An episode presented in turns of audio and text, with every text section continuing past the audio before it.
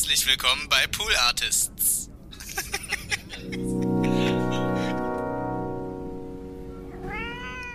Und wir haben einen Podcast gemacht auf der Suche, also wir wollten kein Wal sehen. Ja. So, und wir sind aber, ich hatte, wir hatten einen, einen, ein Freund von mir arbeitet in so einer Wahlbeobachtungsstation und hat uns eingeladen. Und so, wow, okay, dann gehen wir jetzt uns keinen Wal angucken. Das war halt auch im Winter und da ist eigentlich keine Wahlzeit und das war wirklich auch dieser Tour, war wirklich purer Horror. Es war so vier Stunden im Schneesturm auf dem Nordatlantik. Irgendwie um uns rum lauter spanische weinende Touristen, die sich übergeben. Irgendwie, weil es gab keinen Unterstand, nichts. Du stehst in diesem Schneesturm. Ja. Und es gibt natürlich keinen Wal. So gar nichts. Du hast irgendwie so, und der Verzweifelte, das war dann der Freund, der diese Ansagen immer gemacht hat. Auf der linken Seite sehen Sie jetzt Möwen. Möwen. Wenn Sie rechts hingucken, sehen Sie sehr schön, wie das Wasser weiß wird, weil der Wellengang so hoch ist.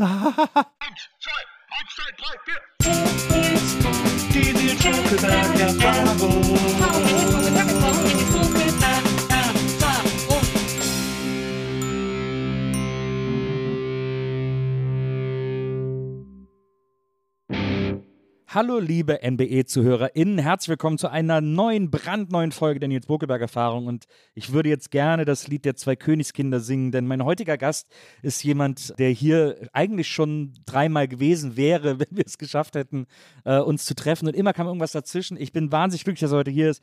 Er ist ein super toller äh, Reporter, ein fantastischer Moderator und er ist ein, äh, ich glaube, wenn ich jetzt so ein, so ein 55-jähriger äh, Fernsehjournalist würde ich sagen, er ist ein Grenzgänger. Äh, ich freue mich tierisch, dass er heute hier ist. Herzlich willkommen, Tilo Mischke. Hallo, danke, dass ich hier sein darf. Endlich, dass es geklappt hat. Ja, Insbesondere in diesem schönen Teil von meiner Heimatstadt. Aber du, du bist ja sogar in Ostberlin aufgewachsen. Genau, ich bin also die- diese Wohnung fühlt sich an wie meine Kindheit, in der ich gerade sitze. ich bin jetzt eine Sekunde erschrocken, weil ich dachte, in dieser Wohnung bin ich aufgewachsen. Aber es ist so, dieser, der Vibe ist auf jeden Fall so. Die viele Teppiche, weil man nicht heizen konnte, Ja. ähm, so schön warm alles machen. Pankow war ja schon auch so sehr weit draußen Ja. für Ostberliner. JWD. ja, und äh, es riecht auch so ein bisschen nach Osten. Ja, das, das kann aber auch an der komischen Nudelsuppe liegen, die ich mir heute gemacht habe. Nudelsuppe, alte Wohnung.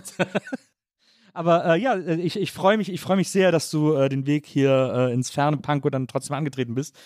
Wie gesagt, du bist ja in, in Ostberlin aufgewachsen und hast ja sogar noch, wir sind ja ungefähr fast gleich alt, ich glaube, du bist drei, vier Jahre jünger als ich oder so, aber hast ja quasi dann so DDR auch noch ein bisschen mitbekommen. Ja. Ähm, als Kind. Also gar nicht mal so wenig, um ehrlich zu sein. ja. Wie, wie, alt warst du, als die Mauer Ich glaube, gefallen ich ist? neun war ich, als die Mauer Ah, ja. gefallen ist. Und so, wenn ich mich recht, also mein Erinnerungsvermögen setzt so, so Kindergarten ein. So Ja. vier, fünf war, muss ich da gewesen sein. Und ich habe dann so eben äh, wirklich maßlos verfälschte Erinnerungen an die DDR. Ja. Also so kindliche Erinnerungen eben. Alles war super. Ja, das ist etwas, das ist etwas, was man in, äh, in DDR-Biografien oft trifft. Also gerade wenn man, als, wenn man ein Kind war, als die Mauer gefallen ist. Maria zum Beispiel erzählt das ja auch immer, dass sie irgendwie als Kind dann, als dann, als dann die Mauer weg war und sie so auf Spielplätzen war, fand sie Spielplätze plötzlich, diese Westspielplätze auch so ganz dreckig und so. Und hat dann so als Kind gesagt, oh, ich will, dass wieder DDR ist, weil das war irgendwie schöner und so. Also das ist Äh, interessant. Tatsächlich, also wenn du, wenn du, es ist eine coole Beobachtung eben, äh, der, die Perspektive eines Kindes auf die DDR ist natürlich total unverstellt oder beziehungsweise extrem verstellt, Mhm. äh, dadurch, dass du, weißt du, du hast eben nicht politische Haltung. Du hast nicht irgendwie Sozialismus, Kapitalismus, irgendwie der Klassenfeind, irgendwie Atomraketen. Das gibt's für dich alles nicht. Für dich gibt es ein, ein System, was gebaut wurde, was sich um Kinder kümmert. Ja. Und zwar seit sie eigentlich aus dem Kreissaal rauskommen. In der Sekunde, wo du geboren wurdest als Kind, wurdest du bekümmert. Und zwar sehr aufwendig. Und das ist natürlich schön. Das ist eine schöne kindliche Erinnerung. Also äh, wenn du Kinderkrippe, also diese Urversion, in der ich auch war, Ja. also wenn ich glaube mit drei Monaten komm, kam ich in die Kinderkrippe äh, und voll normal. Weißt du noch, wie das war damals mit drei Kann ich mich Monaten? daran als erinnern, als wir diese Pulvermilch dort bekommen haben und, und dieses Fehlen der mütterlichen Liebe uns zu grausamen Menschen gemacht hat. Äh, nee, aber es war dann einfach so eine perfekte Welt, in der du gelebt hast. Überall Spielplätze, alles war grün, lauter Kindergärtnerinnen, hauptsächlich, an die ich mich erinnern kann. Ja. Und so lauter Kinder, die Oliver und Kevin hießen. Aber gut, Kindergärtnerin war auch im Westen hauptsächlich. Ja, das ist ich ja glaube, ein ja, aber ich- ich weiblich kann mich nicht- Beruf irgendwie mal gewesen. Irgendwie ja. Wie ja. hießen deine Kindergärtnerinnen? Weiß ich nicht mehr. Ha, Meine hießen Frau Föhmer und Frau Farina. Äh, Wenn dann der Nachname, ne? Äh, klar. ja, ja, klar. Äh, nee, kann ich mich nicht erinnern. Ich weiß nur, dass die eine immer einen Kittel anhat, so eine ganz große, großer Busen und die hat mich dann auch immer so gedrückt. Das Ja. mochte ich. Die hat Ja. dann immer so in den Arm genommen und so, weil ich habe oft geweint, immer hingefallen. Ja. Und dann hat die einen immer so Sehr gedrückt. ungeschickt wahrscheinlich. Sehr ungeschickt und hat sie immer gesagt so, komm, ist nicht so schlimm, Tilo. Ah. Ach, das ist ja schön. Ja. Thilo war ja wahrscheinlich ein exotischer Name in, äh, in der DDR, oder? War das nicht so richtig. Also es gab nicht viele Tilos. In Berlin gibt es noch einen anderen berühmten Tilo, Ja. Tilo Stör. Gibt es auch noch einen ganz unangenehmen berühmten Tilo in Berlin? Gibt's auch, ja. Es, Ja. Gibt, es gibt eine Menge Der Tilos. sogar ein Genosse von uns ist, muss man sagen. stimmt. Nee, nicht mehr, aber er Ist war ein Genosse. Ja, er war Genosse. Ich glaube, er ist raus. Aber jetzt ist er Millionär. Passt sowieso nicht mehr. äh, mit seinem Mist, den er da verursacht Ach, hat. Millionäre gibt es gar nicht in der Partei. Du hast recht. äh, nee, aber es war, glaube ich, ein ungewöhnlicher Name, aber nicht extrem selten. Also nicht sowas so Xantippe-artiges. Ähm, das war eher so, meine Mutter und mein Vater, als auch als beide als gebürtige Berliner, wollten, dass mein Bruder und ich ähm, Berliner Namen haben, ja. die nicht christlich sind, was in meiner Familie auch sehr wichtig ist, weil wir so Uratheisten auch sind. Mhm. Und deswegen, da ist dann so Tilo übrig geblieben und mein Bruder, dem hat, den hat es schlimmer erwischt, der heißt Bertram. Aber habt ihr beide Glück gehabt, dass ich nicht Konopka heiße? Ja, sowieso, ja. und ja, ich fand es jetzt, ich hätte früher tatsächlich lieber Christian oder so gehießen, weil die, Ja. die waren immer die coolen. Ich hatte schon dann immer so einen, so einen holprigen Namen. Christian, Christian. Ist, äh, So. Christian fand ich immer so, oder Manuel, das waren so Namen, die waren dann so gewöhnlich und ich hatte immer das Gefühl, die, die die normalen Namen hatten, waren beliebter. Ah, verstehe. Also, ja. Ich, ich hätte immer gerne Mike gehießen. Ach so, Äh, okay. Aber mit also englisch geschrieben, weil es hat gewirkt wie so ein Name aus einem Actionfilm. Das fand ich irgendwie cool. Viele Menschen, männliche Menschen aus meinem Umfeld aus Heißen- der DDR heißen aber mit Mike AI. mit AI, Ja. was ich ganz toll finde. Mike mit AI. Finde ich, ich finde, das, das macht den Namen sehr besonders und so selbstbewusst. Irgendwie Ja. Wir Deutschen uns einfach jetzt mal ein. Ja, ja, das heißt finde ich einfach mal Mike. Ist Mischke, ist das so eine, ist das ein weit verbreiteter Name oder ist das so, kann man die Mischkes alle nachvollziehen? Man, es ist in Berlin ein häufiger Name. Ich Ja. kriege sehr oft von engen Freunden, aber auch von Menschen, die bei Instagram mir zum Beispiel folgen, Fotos von Fleischereimischke. ja, das ist nämlich etwas, was Ja. ich dann sofort jetzt gefragt hätte. Äh, von Greifswalder, äh, Quatsch, äh, von äh, Eberswalder. Teppich, Eberswalder Ja. ist der genau Teppichverleger Mischke und Malermeister Mischke. Ah. Das sind so die Fotos, die drei Firmen kenne ich. Und es gibt hier ein paar Mischkes auf jeden Fall. Und es ist alles so Preußen, Polen, Berlin. Da Okay, aber du Mischkes. hast jetzt keine bekannten Ties zu, den, zu der Fleischerei Mischke oder Nee, so? gar nichts. Nee. Null. Es gibt nochmal irgendwie einen Mischke in Rheinsberg, glaube ich, aber äh, wirklich die einzigen Mischkes, die es noch gibt, sind mein Onkel. Okay. So, das war's. Naja, Ja, also zumindest von denen ich weiß. So andere Mischkes sind nicht aufgetaucht. Ja. Weil bei Bokelberg ist so selten, da kann man, man kann alle Bokelbergs nachvollziehen. Also wie die irgendwie. Was sind Bokelbergs? Äh, das ist, ich glaube, das kommt ursprünglich aus dem aus der Gegend um Celle. Mhm. Äh, da hat wohl mal, ich habe irgendwann mal so eine Familienchronik gelesen, die irgendein Onkel, Onkel mal angefertigt hat und dann bei uns zu Hause rumlag. Gerne Onkels, die sowas machen. Naja, absolut. Und, der, und dann äh, der erste Bokelberg war ein, oder der erste nachvollziehbare oder äh, nachrecherchierbare Bokelberg war ein Architekt in der Gegend von Celle, weil da gibt es so irgendein so ein Fachwerkhaus, wo im Balken noch Buchenberg steht und äh, weil Bokel ist altdeutsch für Buche. Hm. Deswegen heißt Bokelberg für Buchenberg und da hat das irgendwie, hat das Unheil seinen Lauf genommen. Das ist aber eigentlich eine ganz schöne Geschichte. ja, bisschen lame und äh, also das, Also, Teppichverleger Mischke, Malermeister Mischke. das, ist doch, das ist doch viel cooler. Die wir sind Es nicht mal verwandt. es gibt so, es gibt einen Malermeister in Berlin, von dem sehe ich ab und zu mal äh, Lastwagen oder Lieferwagen vorbeifahren. Da freue ich mich immer, weil ich finde, es ist der most Berlin Name ever, den der hat. Der heißt nämlich Max Marotzke. Ja, Das auf ist jeden doch- Fall richtiger kann, Berliner wie kann Name. ein Name mehr Berlin sein als der? Ja, ich bin der Max Marotzke. Ich soll hier malen. Das ist, doch, das ist so Berlin. Das ist Auf jeden Fall. Ja. Also, ähm, das ist lustigerweise, wenn ich, äh, wenn ich Berliner in, in Kolumnen aufschreibe und die neuen Namen brauche oder in Büchern aufschreibe, gehe ich immer auf den Friedhof Ja. und gucke mir so von alten Berlinern Ja. die Namen an und klaue mir da einfach die Namen. Ja, auch eine, auch eine Das ist gute, gutes eine gute Idee. Weil wenn man sich selber Namen ausdenkt, denkt man sich immer, also ich krieg's nicht hin. Ja. Dann so dann Tilo denkt dir einen Berliner Namen aus. Mufibert Mafompel. Also so, man kommt dann auf Namen, die es nicht gibt und denkt dann so, ja klar, ist voll der Berliner Name. Ich habe ja festgestellt, wenn ich so Roman anfange oder, oder fiktiv schreibe, heißen meine Figuren wahnsinnig oft Thomas aus irgendeinem seltsamen Grund. Ich halte das anscheinend für einen super durchschnittlichen Namen oder Ja. einen, einen super typischen Namen. Klingt ist bei mir sehr generisch Thomas. auf jeden Fall. Ja, ja. Das Ja. Ist, das ist ganz, ich, bin, ich beneide immer die äh, Amerikaner, die immer sich so geile Namen ausdenken in den ganzen Filmen und so. Da bin ich immer super, na- ich finde, sich gute Namen ausdenken, das ist echt eine, eine. Kunst. Ja, Einfach auf den das ist eine Friedhof gute gehen. Idee. Ist wirklich Ja, so, ist bes- die Leute beschweren sich auch nicht. Ja. Sind tot. Ja, wenn ich dann, in, wenn ich dann irgendwie, äh, irgendwas in Köln schreibe und auf einen schönen Melatenfriedhof gehe, nicht, dass ich nachher eine Figur habe, die Willy Milovic heißt oder so. Das ist ziemlich witzig. Der Name kommt mir irgendwie höher. Naja, ich nenne Hört diese sich Kölsch so. an. Ja, Thilo hat gesagt, ich soll in den Friedhof gehen. Ähm, so, also du bist, äh, bist in Ostberlin aufgewachsen. Jetzt hast du gesagt, bist, um, du warst neun, als die Mauer gefallen ist. Das heißt, du warst ja noch, ist das Jungpionier oder? Ja, ich war Jungpionier und ich hätte, wäre Tillmann Pionier geworden in der vierten Klasse. Ja. Also die mit dem roten Halstuch und das war's. Also die vierte Und Klasse danach wäre dann äh, FDJ gekommen. Genau, ich, ne? FDJ. Da, ich glaube, es hätten mir meine Eltern nicht so richtig erlaubt. Die fanden das alles nicht so doll. Also die Ja. meinten so, sie finden die Idee toll. Also sozusagen dieses irgendwie, man ist beschäftigt als Schüler. Also da kann ich auch eine lustige Anekdote erzählen mit so einem Kinder-DDR, ADHS. Ist das Beste, was passieren kann, ist DDR.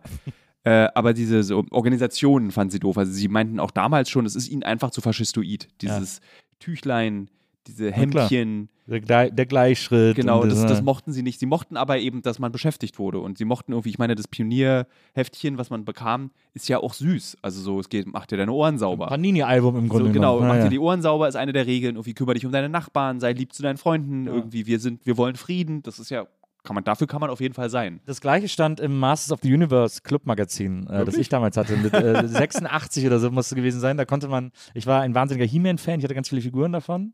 Und dann konnte man so äh, Mitglied im Club werden. Dann hat man so Unterlagen bekommen, damit man seinen eigenen Masters of the Universe Club gründen kann. Dann hat man so Stickerbogen bekommen man sollte möglichst viele Freunde dazu holen. Und dann gab es eben auch so Ausweise und dann gab es auch so Clubregeln und die haben sich fast genauso angehört wie sei freundlich zueinander äh, und so weiter und so fort. So, He-Man ist- aber äh, macht so äh, Frieden, wir wollen Frieden, das äh, überrascht mich, weil ich mich erinnern kann, dass ich nach der Wende auf jeden Fall meine Eltern sehr, sehr behagt habe, um dieses ganze He-Man-Spielzeug Ja. zu bekommen. Das war sehr, meine Eltern haben immer gesagt, das ist ein bisschen zu viel Gewalt.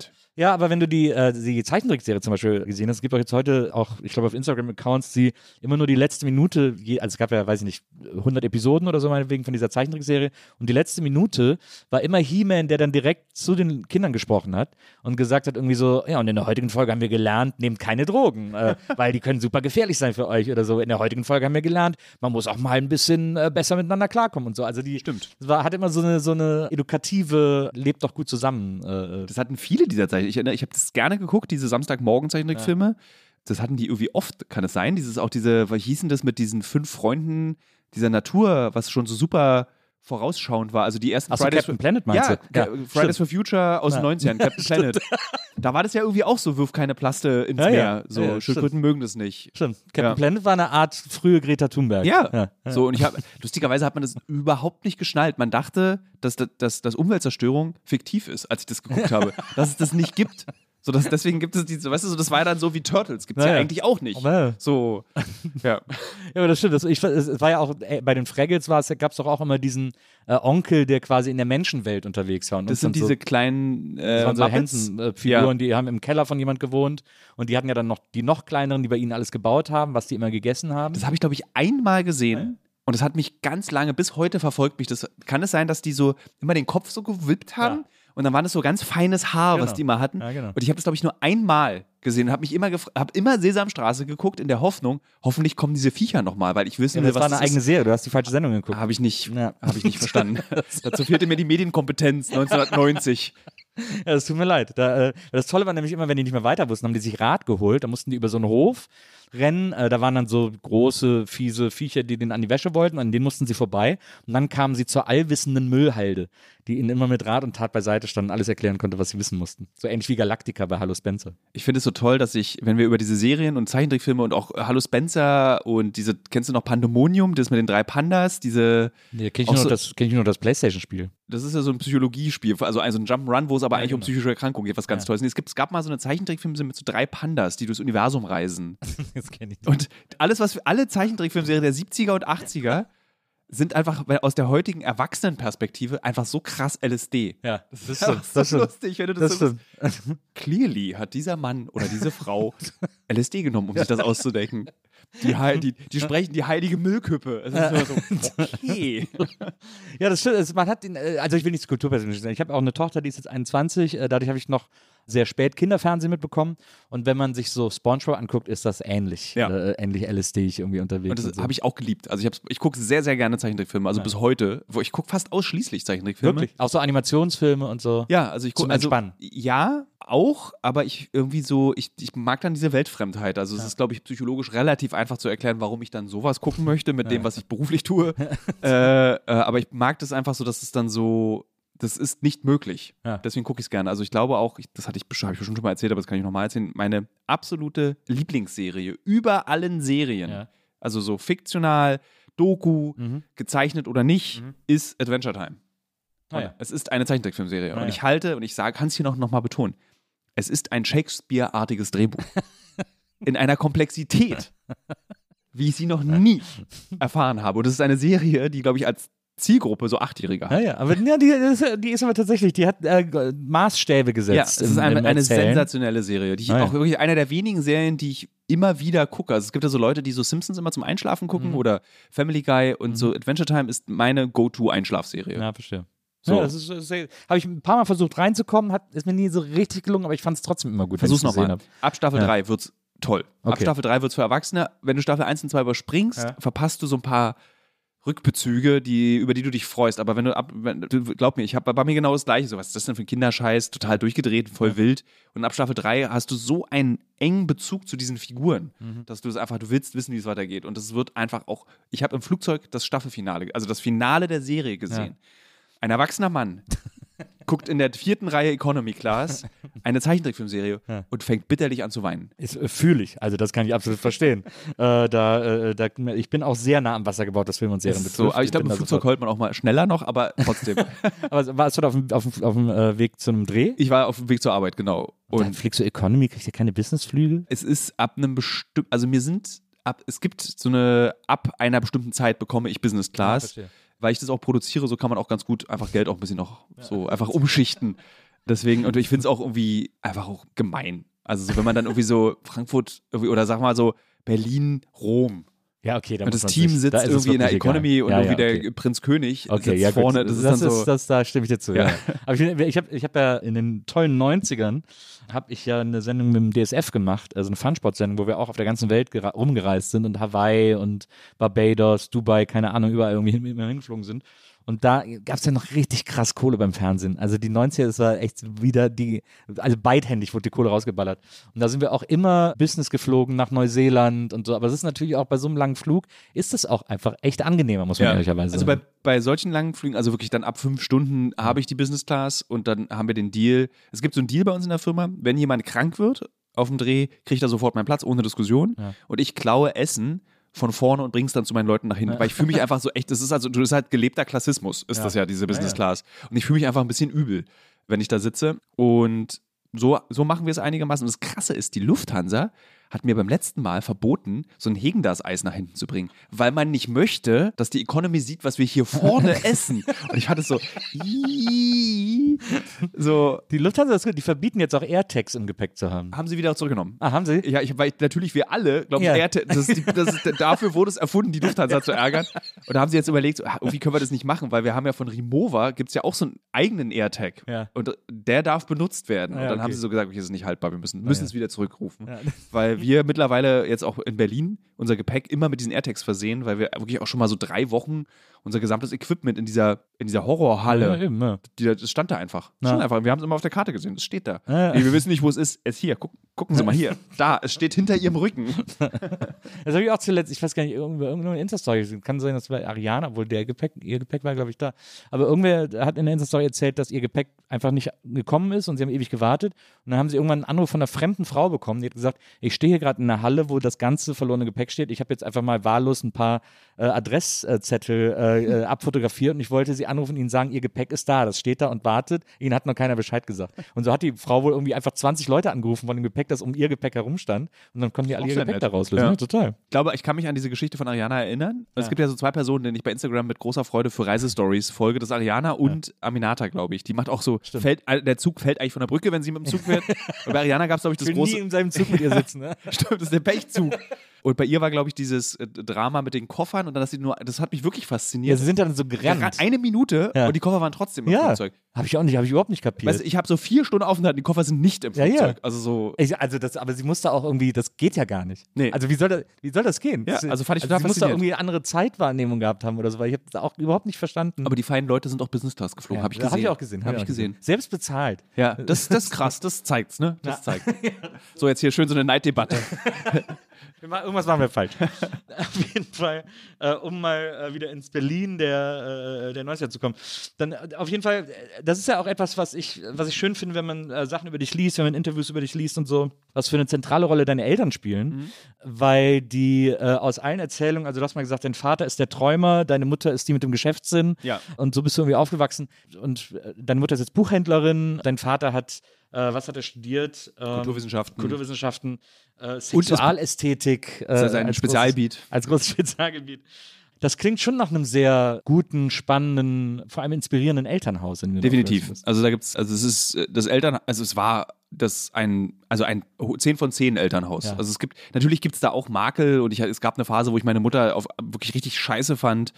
Aber das nennt man Pubertät, glaube Ja. ich. ähm, und nee, ich bin gut aufgewachsen, kann mich nicht beschweren, sag bis heute, dass ich meinen Eltern einfach alles zu verdanken habe, dass ich so sein kann, wie ich bin und dass sie auch das alles gefördert haben. So wirklich jeden Fips, den ich im Kopf hatte, was ich sein wollte, werden wollte, wurde immer unterstützt. Probier aus, mach, äh, lern, also scheitern, also ganz moderne Beziehungsansätze auch.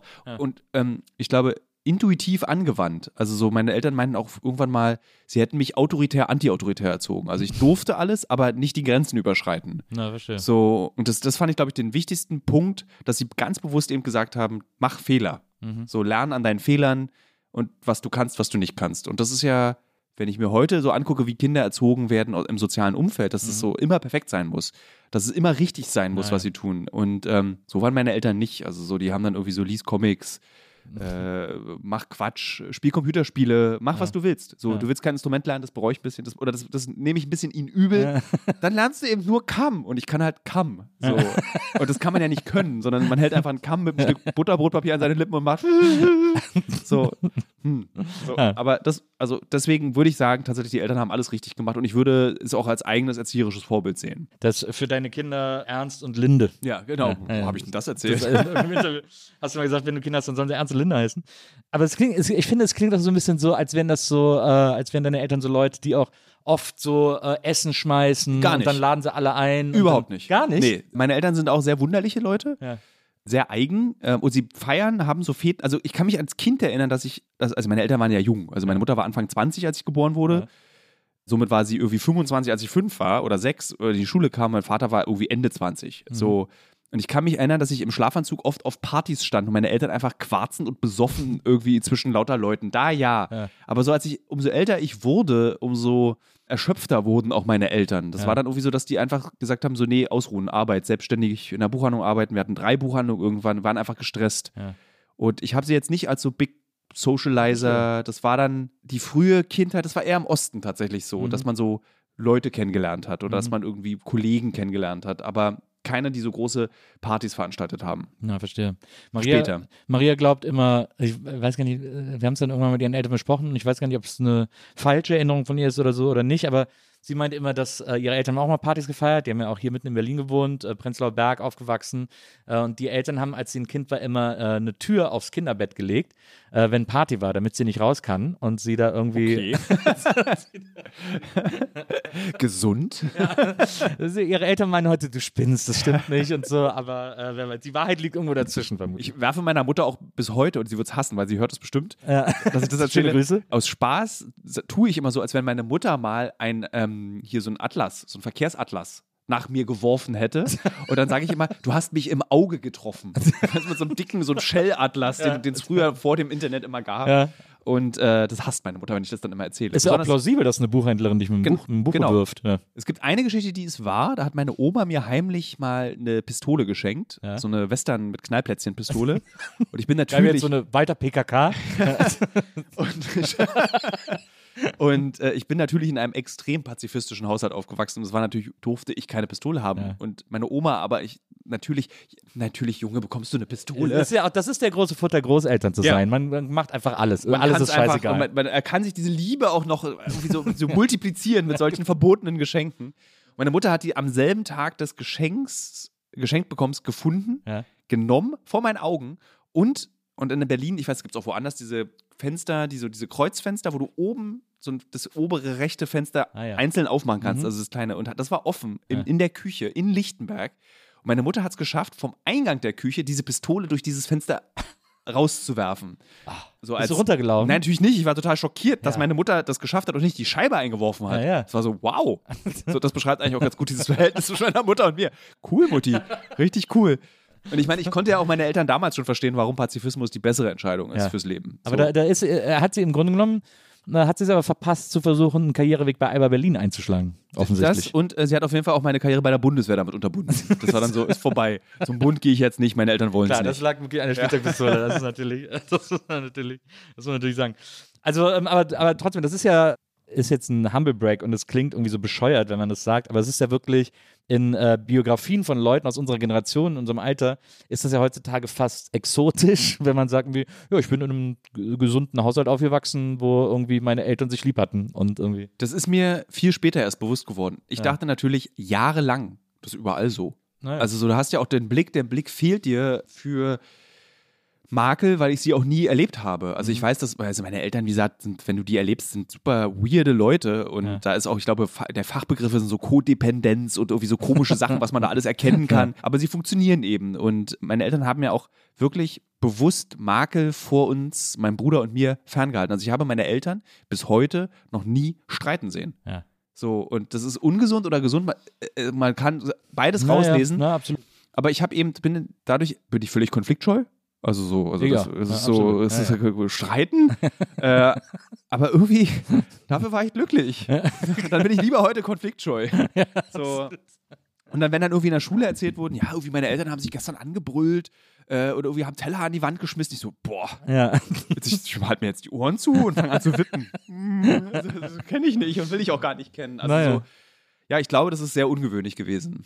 Aber auch, wie meine Mutter und mein Vater auch sagen, sehr viel Arbeit. Also so, sie haben immer gesagt, das ist Arbeit. Wenn man zwei Kinder hat, dann gelten die Kinder. Nicht, also man hat dann Kinder und nicht Mhm. mehr, man ist dann nicht mehr eigenständig. Mhm. So. Und das muss man akzeptieren. Also das ist auch das, was meine Mutter bis heute sagt. Das ist darum, wenn du eben ein Kind machst, geht es nicht mehr um das Glück in deiner Beziehung, ob du irgendwie den besten Sex hast, dass du Ja. irgendwie die coolste Person in deinem Freundeskreis bist. Nee, es geht darum, dass es deinem Kind gut geht. Ist das der Grund, warum du noch keine hast? Keine Kinder? Ja. Das liegt eher an meiner Freundin. Kann man nachlesen im Neon-Artikel, äh, den man immer noch findet und der ist immer noch aktuell. äh, da geht es darum, dass äh, mei- meine Freundin einfach sagt, in dieser beschissenen Gesellschaft werden Mütter einfach nicht unterstützt Ja. und äh, Kinder Hat kriegen, hat sie vollkommen recht. Also es, deswegen, ich habe da auch gar nicht sowas so, ich habe A, keinen Anspruch auf ihr Becken Ja. und äh, sie hat auch vollkommen recht. Also ich weiß, dass wenn sie jetzt ein Kind bekommt, egal wie viel Kohle man hat, egal wie sehr man sich unterstützt, sie ist die Leidtragende. Mhm. Und zwar immer Abstriche machen. Mhm. Karriere ist weniger Mhm. und sie macht das Gleiche wie ich. Sie ist vor der Kamera tätig, sie ist Journalistin, wir sind ganz oft gemeinsam unterwegs. Mhm. Ähm, und ich verstehe auch, dass sie das nicht aufgeben will. Ah. Verstehe ich. Und dann gab es dann auch diese irren Pläne. Dann nehmen wir irgendwie die Blage einfach mit nach, in den Irak. Dann Ja. holen wir uns ein Hausmädchen, das Kind bleibt in Erbil und wir gehen an die Front. So, und dann, dann weiß ich, dass meine Freunde dann so ganz langsam so mit dem Kopf schütteln, die schon Kinder haben, so, nee, das wird nicht funktionieren. Ja, das stimmt. Und da sind denn deine Eltern so, gibt es so eine leichte Pushiness, dass die irgendwie Enkelkinder wollen oder Meine Mutter nicht? denkt nicht, Ja. ich weiß aber ja.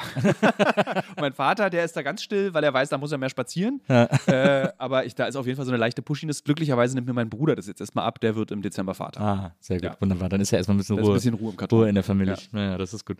Die wohnen ja hier im, im äh, mittlerweile im Speckgürtel von Berlin, äh, Wuhletal. Ist das nicht so Speckgürtel? Das ist auch eine interessante Information, ist glücklicherweise erledigt. Und zwar sind meine Eltern vor ungefähr zwölf Jahren aus Wuhletal. Ach so, Wieder ich habe das in der. Kolumne von dir gelesen. Ich dachte, die wäre so aktuell gewesen. Äh, das kann sein, dass es da drin stand, dass sie da mal wohnten. ah ja, okay. Ähm, Und äh, dieser, es ist echter Speckgürtel. Meine Ja. Eltern wollten das mal ausprobieren. So, und das endete nach, ich würde sagen, so sieben Jahren Reihenhaus und mit so einem kleinen Garten und so Ja. dran, mit folgendem Satz meiner Mutter zu meinem Vater: Wenn wir nicht wieder zurück in den Ring ziehen, nach Friedrichshain, lasse ich mich scheiden.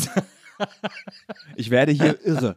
ja. weil ja, du, du, dir hat es auch nicht so gut gefallen. Du hast ja auch Nee. gesagt, da, da kennt irgendwie jeder jeden und Das irgendwie. ist so, also der, also ich bin auch in Friedrichshain weiter zur Schule gegangen. Es war halt einfach auch so ein übler Schulweg. Also Ja. du bist dann eben, du bist ja als Berliner gewöhnt, in der, im Radius von fünf Minuten deiner Schule zur Schule zu gehen. Ja. So. Und plötzlich musste ich irgendwie so 45 Minuten. Ja. Und ich meine, was immer, was ja immer krass ist, wenn du darüber nachdenkst, dass ich, dass wir 13 Jahre oder 10 Jahre um sechs aufgestanden sind. Ja. Völlig unvorstellbar. Und wenn du dann eben diesen 45-minütigen Schulweg hast, musstest du wirklich um sechs aufstehen. Weil in Friedrichshain war es so, 8 Uhr geht die Schule los, 7.32 Uhr bin ich aufgestanden. Ja. So ungeduscht, Na klar. so irgendwie so Schulsachen. Ich habe Hefter, habe ich glaube ich abgeschafft bei mir ab der 8. Klasse. Ja. Äh, so einfach irgendeine Tasche. Das äh, entscheidet man ja in der Regel selbst als, als Schüler. Aber das war dann so furchtbar. Mein Bruder hat es glaube ich sehr gemocht, mein Vater auch. Ja. Äh, meine Mutter und ich fand es aber schrecklich. Weil da ist ja dieses, das Versprechen des Speckgürtels ist ja so diese Ruhe. Ja. Und ja, eben das, das zweite Versprechen ist, du kannst ja immer In reinfahren. Ja, ja. Machst du natürlich nicht. Also, also da war wirklich 20 Minuten mit dem Auto Alexanderplatz. Ja. So, und, aber du machst es eben nicht. Also meine Eltern sind, glaube ich, irgendwie so zehn Jahre nicht ins Kino gegangen. Ja. So, so äh, und so, weil du einfach dann da draußen bist und dann mit deinen Nachbarn irgendwie so Osterfeuer machst. So, ich, will, ich will meinen Nachbarn nicht kennen. Aber ja, das fand ich interessant. Das war ja eigentlich, das war ja tatsächlich auch der Kern dieser Kolumne. Äh, Dass du sagst, was du an Berlin so liebst, ist äh, diese Anonymität. Ja. Äh, dass man zwar irgendwie sozusagen Kontakt haben könnte, aber in der Regel nicht haben muss, quasi. Ähm, das, äh, und das ist so lustig, weil das kenne ich von allen Berlin. Du, du bist aber gleichzeitig sagst du auch, du willst nie aus Berlin weg. Nee, nie. Und das kenne ich von allen Berlinern, die hier aufgewachsen sind und hier geboren sind. Die sind alle, die wollen alle immer in die Welt raus und sowas erleben, aber wollen auch immer wieder zurück nach Berlin und immer irgendwie, also bei Maria ist es auch ähnlich und so, die, die liebt die Stadt hier auch so sehr. Äh, und ich finde das so interessant, weil das in, in anderen Städten empfinde ich das anders. Also da sind die Leute schon, also die Kölner zum Beispiel, ich kann es jetzt als Ja. Kölner irgendwie sagen, die lieben ihre Stadt abgöttisch, aber äh, da ist auch viel so, ja, aber ich kann auch wegziehen. Irgendwie, dann liebe ich die Stadt ja immer noch. Das ist ja, als Berliner ist es ja noch krasser, weil du hast es ja dann nochmal auf Bezirke runtergebrochen. Also ich, für mich ist es ja so, ich bin in Lichtenberg groß geworden, ich könnte, ich kann auf jeden Fall in Friedrichshain leben, in Friedrichshain auch nur noch in bestimmten Straßen, weil es gibt bestimmte Teile von Friedrichshain, die hat einfach so der Zugezogene, der Zetti, So No-Go-Areas. No-Go-Areas, Ja. Benchkiez, so wunderschön früher. Unmöglich jetzt. Also du weißt es, in dem Moment, wo Fleischläden für Hunde auftauchen, weißt du, der Bezirk ist verloren. Schöne Grüße an Olli P. an dieser Stelle. Der hat, glaube ich, in Köln einen Fleischladen für Hunde. Wirklich? Ja. So, in Köln ist es ja voll okay. Habt so viele Fleischläden für Hunde. Äh, da hatte so, äh, in Köln hatte auch ein Kollege, den du bestimmt auch kennst, Nikolas Potmann. ja. Ja, der hat da ja mal einen Katzencover aufgemacht. Aus dem Katzcafé. Ja, wo, der, so, wo man Katzen streicheln Ja. kann beim Kaffee trinken. Das fand ich ganz wild. Ja, das Hat, glaube ich, nicht lange durchgehalten. naja, und in Berlin ist es eben so, also ich könnte zum Beispiel auf gar keinen Fall in Westberlin leben. Ich kann, also ich glaube, Pankow, Mitte, Friedrichshain. Weil das bei Westberlin auch schon wieder wie eine andere Stadt für dich ist für wäre. mich sozusagen. Köln. Ja. Also es ist für mich Hannover, Köln, Hamburg, alles Moment mal, also Hannover und Köln kann man nicht in eine Reihe stellen. München, Köln. also so Westberlin ist für mich einfach eine ist komplett andere Stadt, Ja. völlig andere Straßenführung, Ja. andere Menschen, Keine äh, Straßenbahn? keine Straßenbahn. Äh, Jetzt ist nur fürs Gefühl, brauche ich Straßenbahn. Benutzen würde ich sie nicht. ähm, Das ist übrigens auch etwas Interessantes. Straßenbahn hier in Ostberlin, weil ja quasi auch immer mehr Nicht-Ostberliner in Ostberlin leben, das ist als Straßenbahnfahrer, äh, also, also äh, Passagier, immer gefährlicher, weil die alle nicht checken, dass die anhalten müssen, wenn die Straßenbahn anhält. ja, ja, Also viele die, fahren dann ich einfach wollte durch mit dem gerade nämlich erzählen, die ganzen Zugezogenen werden einfach von der Straßenbahn umgenietet, Ja. weil die einfach so, ich biege jetzt hier mal ab. Ja, genau. Schön diese, diese Todeskreuzung, äh, Prenzlauer Ecke, Ja, es ist vor allem hier Mielerstraße ist ja auch noch. Äh, also überall, da wo rasen immer die Autos durch, wenn die, wenn die Straßenbahn Und anhält. dann hörst du dieses Bing, Bing, Bing, Bing, Bing, Bing, Bing, Bing und dieses Bremsen und du hörst die iPhones in der Straßenbahn runterfallen. Ja, also schöne Dinge, die man beobachten kann. Oder was auch toll ist, ist die äh, Autos mit nicht B-Kennzeichen, die in diese Gleisbetten fahren von der Straßenbahn, Ja. weil sie denken, da, Ja. das ist, siehst du auch ganz oft. Aber das ist, das ist hier bei mir vor der Haustür letzten Sommer fünfmal passiert Ja. oder so. Das ist Wahnsinn. Ja, aber ich check überhaupt nicht. Das sieht man doch, dass da. Ich glaube, im Dunkeln, wo es auch am Tag siehst, Ja. beobachtest, ja. Ja, es gibt schöne das, Dinge Ich an verstehe denen. nicht, wie das geht. Ja, so Rolltreppe, stehen bleiben, so auf der falschen Seite, irgendwie oder auf dem Alexanderplatz einfach so abrupt stehen bleiben. Ist ja, Ja. so eine Sache, die einfach, die, die, ich, also da zitiere ich meine Oma, meine Mutter, wir alle ja Berliner, gebürtig, Die Mischkes. Ja. die Mischkes und die Späts. Ja. Wir lieben Zugezogene. Also wir haben nichts gegen ja, ja, Zugezogene. das, das glaubt dir kein Mensch. Nein, das ist wirklich so. Also ich zitiere da wirklich jetzt meine Oma, die hat gesagt, Berlin ist eine Stadt, in der Menschen dazukommen und wieder gehen. Ja. So, das gehört einfach zu Aber das ist ja halt auch wichtig, dieser Zusatz. Also die Stadt ist, fühlt sich so an, wie sie sich anfühlt, weil immer ganz viele Leute von außen kommen. Und ich, ich finde das auch wirklich toll. Und die, die sich aufregen, wenn wir ehrlich sind, sind die Kinder von Zugezogenen. Also so diese ganzen auch, geschätzten Rapper. Ich liebe ja diesen jungen Ostberliner Rap, so Teute Records, Prenzlauer Berg, so Kollwitzplatz, ich glaube alle gecancelt, wegen Sexismus wieder auch Ja. und dann aber wieder erlaubt, weil die ultralinks sind. Pöbel MC, um noch ein Beispiel zu nennen, Ja. ähm, die singen ja über diese, eigentlich über ihre Eltern, die sie ja so kacke finden. Ja. So, und das finde ich ganz toll. Das ist irgendwie dem, denen auch zuzuhören. Also, das sind ja alles Prenzlauer Berger, die Ja. in diesen 48.000 Quadratmeter Wohnungen, die sie irgendwie äh, armen DDR-Künstlern und Künstlerinnen weggenommen haben Mhm. und zur Eigentumswohnung gemacht haben und sich wundern, dass man als vierköpfige Familie definitiv sieben Zimmer braucht und dass die Stadt ja so teuer wird. Egal, das geht führt jetzt zu weit. Aber jedenfalls, diese Stadt lebt ja eben von dieser Veränderung. Also ich finde es auch nicht schlimm, dass wir jetzt diese hässlichen Quartiere bekommen. Ja. Ich finde sie halt einfach nur sauhässlich. Ja, das finde ich auch interessant. Das ist etwas, was mich auch, also wie gesagt, ich vergleiche es halt immer ganz viel mit Maria, weil die auch hier aufgewachsen ist und wir alle ähnlich alt sind und so. Und das ist etwas, was ich äh, festgestellt habe, wenn man in Berlin aufgewachsen ist und irgendwie das alles so kennt, dann ist man gar nicht so filmschig, wie man in Köln sagt, nicht so empfindlich, äh, was die Veränderung der Stadt betrifft, weil die so, sich sowieso schon immer Ja. verändert hat und andauernd verändert und Also so. es gibt eine, ein Tabu. Und das wird jetzt gerade der angegangen. Telespargel. Erstmal die Verwendung dieses Wortes. Aber Schwangere Auster. also tatsächlich der stille Spargel, ich kann es gar nicht richtig sagen. Äh, also der Fernsehturm. Ja. Äh, oder wie er von Zugezogenen auch oft genannt wird, der Alex-Turm. also der Fernsehturm, äh, den zu verbauen. Und das passiert gerade, dieser bekackte Amazon Tower, den in der Warschauer Straße, da gibt es verschiedene Perspektiven, Okay, aber das ist ja. wo du dich hinstellst. Ja, okay, but Oh, come on. ich sehe ihn nicht ja, mehr. aber dann, äh, das ist ja, aber das ist ja, gilt ja für jedes Haus, das in Berlin gebaut wird. Das steht immer irgendwann in dem, äh, der Sicht des. Es also wenn sie hoch. jetzt den Amazon Tower neben den Telespargel bauen würden, dann hätte ich ein Problem. Aber so. Aber sie bauen ja jetzt an mein zweites Lieblingshaus in Berlin, das Alexa. Ja. Da bauen sie ja jetzt so, und das ist ein Einkaufszentrum für die, die es nicht wissen, Ja. aus der Hölle, ich liebe es. Da bauen sie ja jetzt auch so einen riesigen Turm davor. Ja, stimmt. Und ich, ich Und dann kann, kann man das Alexa nicht mehr sehen.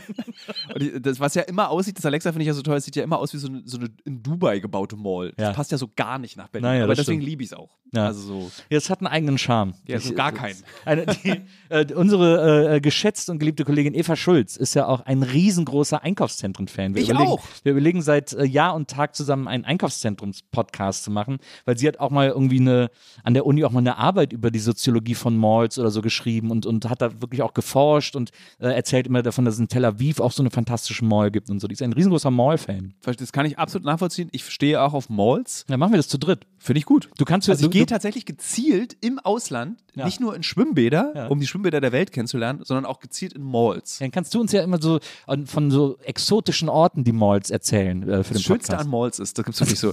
Ich war in, ich würde, lass mich, also lass mich lügen, Ja. in 15 Malls, die alle von sich behaupten, die größte Mall der Welt zu sein. das fand ich ganz toll. Also so, this is the biggest mall of the world. Wirklich in, in jedem Land habe ich das Gefühl, gibt es die biggest mall of the world. Ich glaube, in Dubai ist sie dann wirklich. Ja. Ähm, Achso, ich dachte immer, es wäre die in Amerika. Da ist doch die Mall of the World, glaube ich, in, äh, wie heißt der Ort, wo Prince äh, gewirkt hat? sowas weißt du. Minneapolis, glaube ich. Und da ist vor Minneapolis die größte, the, World, the Mall of the World heißt sie, glaube ich. Oder heißt die Mall of America? Ne, kann Mall of America heißt Die ist auf jeden Fall jetzt wahrscheinlich schon leer und Leute nehmen dort Crack. Nee, nee, die ist immer noch, Die ist noch da? Da ist auch Okay. eine Achterbahn drin und so und, und, und alles mögliche. Die ist riesig. Ich kann dem nicht widersprechen. Aber ich glaube, Dubai Ja. hat, äh, hat ja den größten, also hieß es immer, den größten Duty-Free-Shop der Welt. weil, der, weil der Flughafen ein einziger Duty-Free-Shop ist. Der allerdings sehr schön ist. Also in Dubai ist alles Kacke. Ja. Und der Flughafen ist allerdings Flughafen immer ganz ist schön. Ja, dieses, hast ist du mal bei einer Lotterie am Flughafen in Dubai diese? Goldbahn-Lotterie? Ja, es gibt ja auch, es gibt auch so Porsche-Lotterie und wenn du gewinnst, dann wird der dir bis vor die Haustür geliefert. Ich glaube, Überall ah, witzigerweise, ich habe schon viel, ich habe viel fürs Lufthansa-Magazin früher geschrieben und da war das mal eine Story, die ich gepitcht habe. Ah. So, klappt das wirklich? Ja. So kommt, gibt es wirklich diesen Porsche, der dann irgendwo, Ja. ich stelle mir gerade irgendwie so, weiß nicht, so eine, so eine sechsköpfige Familie, die irgendwie aus dem Urlaub aus, aus Thailand wiederkommt und, Und irgendwie. äh, Erkenschwick. Ja, und dann so, Papa macht mal mit bei dem Gewinnspiel, ist ja lustig. Und dann du plötzlich so einen goldenen Porsche, der vor der Tür steht. Wurde abgelehnt, der Pitch. Ah, schade. Apropos, das, das ist ein gutes Stichwort, dass du das erzählst. Du hast ja in deiner äh, Karriere, in deinem Lebensweg für viele Magazine auch geschrieben und so. Und ich habe, glaube ich, so langsam das Gefühl, dir so auf die Schliche zu kommen, was so die Idee der Stories betrifft, die du so für die Magazine geschrieben hast, weil du es irgendwie auf die eine oder andere Art und Weise immer geschafft hast, diese Lust an diesen äh, Reportagen, an diesen Extremreportagen oder auch vor allem an Reportagen, die dich irgendwie an andere Orte bringen, zu verbinden mit den, Thema mit den Thematiken der jeweiligen Magazine, für die du geschrieben hast. Also du hast eine Zeit lang für den Musikexpress geschrieben und da war im Ernst in einer Ausgabe eine Story, dass du äh, mit einem iPod auf eine einsame Insel für fünf Tage reist. Und ich dachte, okay, come on. Who are you fooling? Ich habe, aber ich muss zugeben, das ist eine Zweitverwertung gewesen für Okay. eine Geschichte, die ich gemacht habe, wo ich auf einer einsamen Insel war für ein Corporate Publishing Magazin. Ja. Ähm, Welches, welches war das? Wir können das hier alles. Äh, das heißt Console gibt es nicht mehr. Das Da habe ich auch für geschrieben. für, ich hatte eine Kolumne in der Konsole. für Michiko und ja, äh, genau. Und Peter noch. Da. Genau, und ich habe dieses Heft dann irgendwann gemacht, weil die einfach beide ja kein, die waren ja auch sehr wilde Das, stimmt, das Geschäftsbetreibende. muss man wirklich sagen. Und äh, irgendwann habe ich dieses Console und Sony Magazin war dann irgendwie so, fiel dann irgendwie in meine Hände, weil keiner mehr Lust hatte, das zu machen, aufgrund des Stresses, der damit Ja. verbunden war. Und äh, da haben wir, das war, das war aber eine tolle Zeit. Also ich habe das wirklich geliebt. Und Ja. da war eben eine Story, da gab es so ein, wie hieß denn dieses PS3-Spiel? Das erste Mal kam es da raus. Dieses Nathan Äh, Uncharted. Uncharted, das Ja. erste Uncharted kam Ja. raus. Und da haben wir dann so Abenteuer, da bin ich irgendwie so, das ist auch so geile, ich kann man jetzt ja mal erzählen. Irgendwie so, äh, ich fahre nach Thailand und schlaf auf so einer, ich kannte halt eine Insel, auf der man wirklich alleine sein konnte und mache so dieses Inselabenteuer und bin dort alleine auf dieser Insel und gleichzeitig produziere ich eine Fotostrecke mit Sony Ericsson Telefon Ja. äh, für das Sony-Magazin und gleichzeitig mache ich noch eine Geschichte von Musikexpress mit dem iPod, den ich da wirklich dann dabei hatte. Also wir haben so für Produktionskosten, lass es 2000 Euro gewesen sein, äh, irgendwie so fünf Hefte vollgekriegt. Ja, also es ist halt so, Das ist raffiniert. so äh, irgendwie so 400 Euro der Flug, also der schlimmste Flug auch, so mit, so mit 19 Stunden Aufenthalt in Dubai. So einfach so, bis der Anschlussflug kam.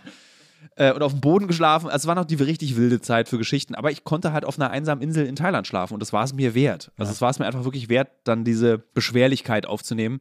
Und ich habe es aber auch überhaupt nicht als beschwerlich wahrgenommen. Also Es war auch so, ich kann mich noch gerne daran erinnern, das war dann so, dann hat dann Michiko, da war dann die Gage, 4000 Euro. Ja. Für Chefredaktion Sony Magazin, Chefredaktion Console. Console, ja. Innerhalb von acht Wochen zwei Hefte, A, 120 Seiten Folge. Gerade zur. Gamescom auch und Genau, so. Ja, ja, genau. Irgendwie vier, und 4000 Euro war dann so, ich muss nie wieder arbeiten. ich habe noch nie in meinem Leben so viel Ja, ja. Geld verdient. Ja, hab ja. dann auch wirklich so geil, so drei Monate konnte ich dann davon leben. Ja. Das war dann so einfach mega. Na, absolut. So, Ich habe für die, für die Konsole habe ich damals mal eine Story gemacht. Das war zu, als die PSP rauskam, äh, die PlayStation Portable. Da gab es dann irgendwann äh, für die PlayStation Portable so äh, Reiseführer vom Lonely Planet. ah, ich kann mich äh, erinnern. Da gab es so vier Stück von. Äh, London äh, und noch drei andere Städte. Äh, und da bin ich dann mit äh, Wolfgang aus der Redaktion von Michiko und äh, ich erinnere Peter. mich an den. Lustig äh, Namen. ein super Typ. Ja. Äh, mit dem bin ich dann da überall hingeflogen. Wir haben dann da überall so Stories gemacht, ob wie gut die jeweilige Disc Ja. ist und ob man dann in der Stadt irgendwie klarkommt. Das Geile ist, bei so Corporate Publishing kannst du halt auch nicht schreiben, dass es scheiße ist, wenn es scheiße Ja. wäre. Und die sind ja auch nicht so geil gewesen. So so. Aber es ist auch easy zu schreiben Ja. und da hat man irgendwie ein Wochenende irgendwo, wo Ja. man irgendwie dann auf Firmenkosten irgendwie Spaß hat und so. Das war schon ziemlich cool. ich meine, ich komme ja aus diesem Videospielbereich. Also Ja. es ist jetzt so für mich nicht eine fremde Welt gewesen und äh, ich habe das auch geliebt. Also so ich bis heute liebe ich Videospiele. Ja. Nicht mehr so wie früher. Ähm, ich habe also als Volontär in einer Videospielzeitung verlierst du schon auch so ein bisschen die Lust am Videospielen. Das ist dann Ja, die also- Begeisterung also- geht weg. Du warst ja Volontär bei der G und Ja. die G war ja quasi das einzig erwachsene Videospielmagazin, das es gab. Beste. Es war auch äh, Multiplattform, also für, für alle äh, wichtigen Konsolen oder alle gängigen Konsolen. Da hatte man nur die Auswahl zwischen Maniac und G. Ich weiß nicht, gab es die Videogames zur Zeit von der G noch? Am Anfang wir, wahrscheinlich. Wir, haben, wir empfanden uns völlig außer Konkurrenz. Ja, Also wir haben uns natürlich, nie, ja. Also, so- für die, die es nicht wissen, elf Freunde kennt jeder, glaube ich, oder viele Leute kennen die elf Freunde. Das Ja. ist sozusagen, was Kicker für den Stimmt, Fußball ja. ist und elf Freunde anders macht für Fußball, waren wir für Videospiele. Stimmt, also wir waren so ein cooles Design. Also den haben wir sehr, Erwachsenes Videospiel. ja, also sehr oft mussten wir auf der Gamescom dann so, weißt du, wir sind die elf Freunde, das Video. Ach so, jetzt verstehe ich Jetzt gab es noch eine Jubiläumsausgabe, ne? hast du da, hast du da was für ich, gemacht? Äh, nee, ich hab's, bin, das ist so irgendwie, ich hab, wurde angefragt, auch jetzt, es sollen, glaube ich, mehr Ausgaben Ah, ja. dazu kommen. Ja.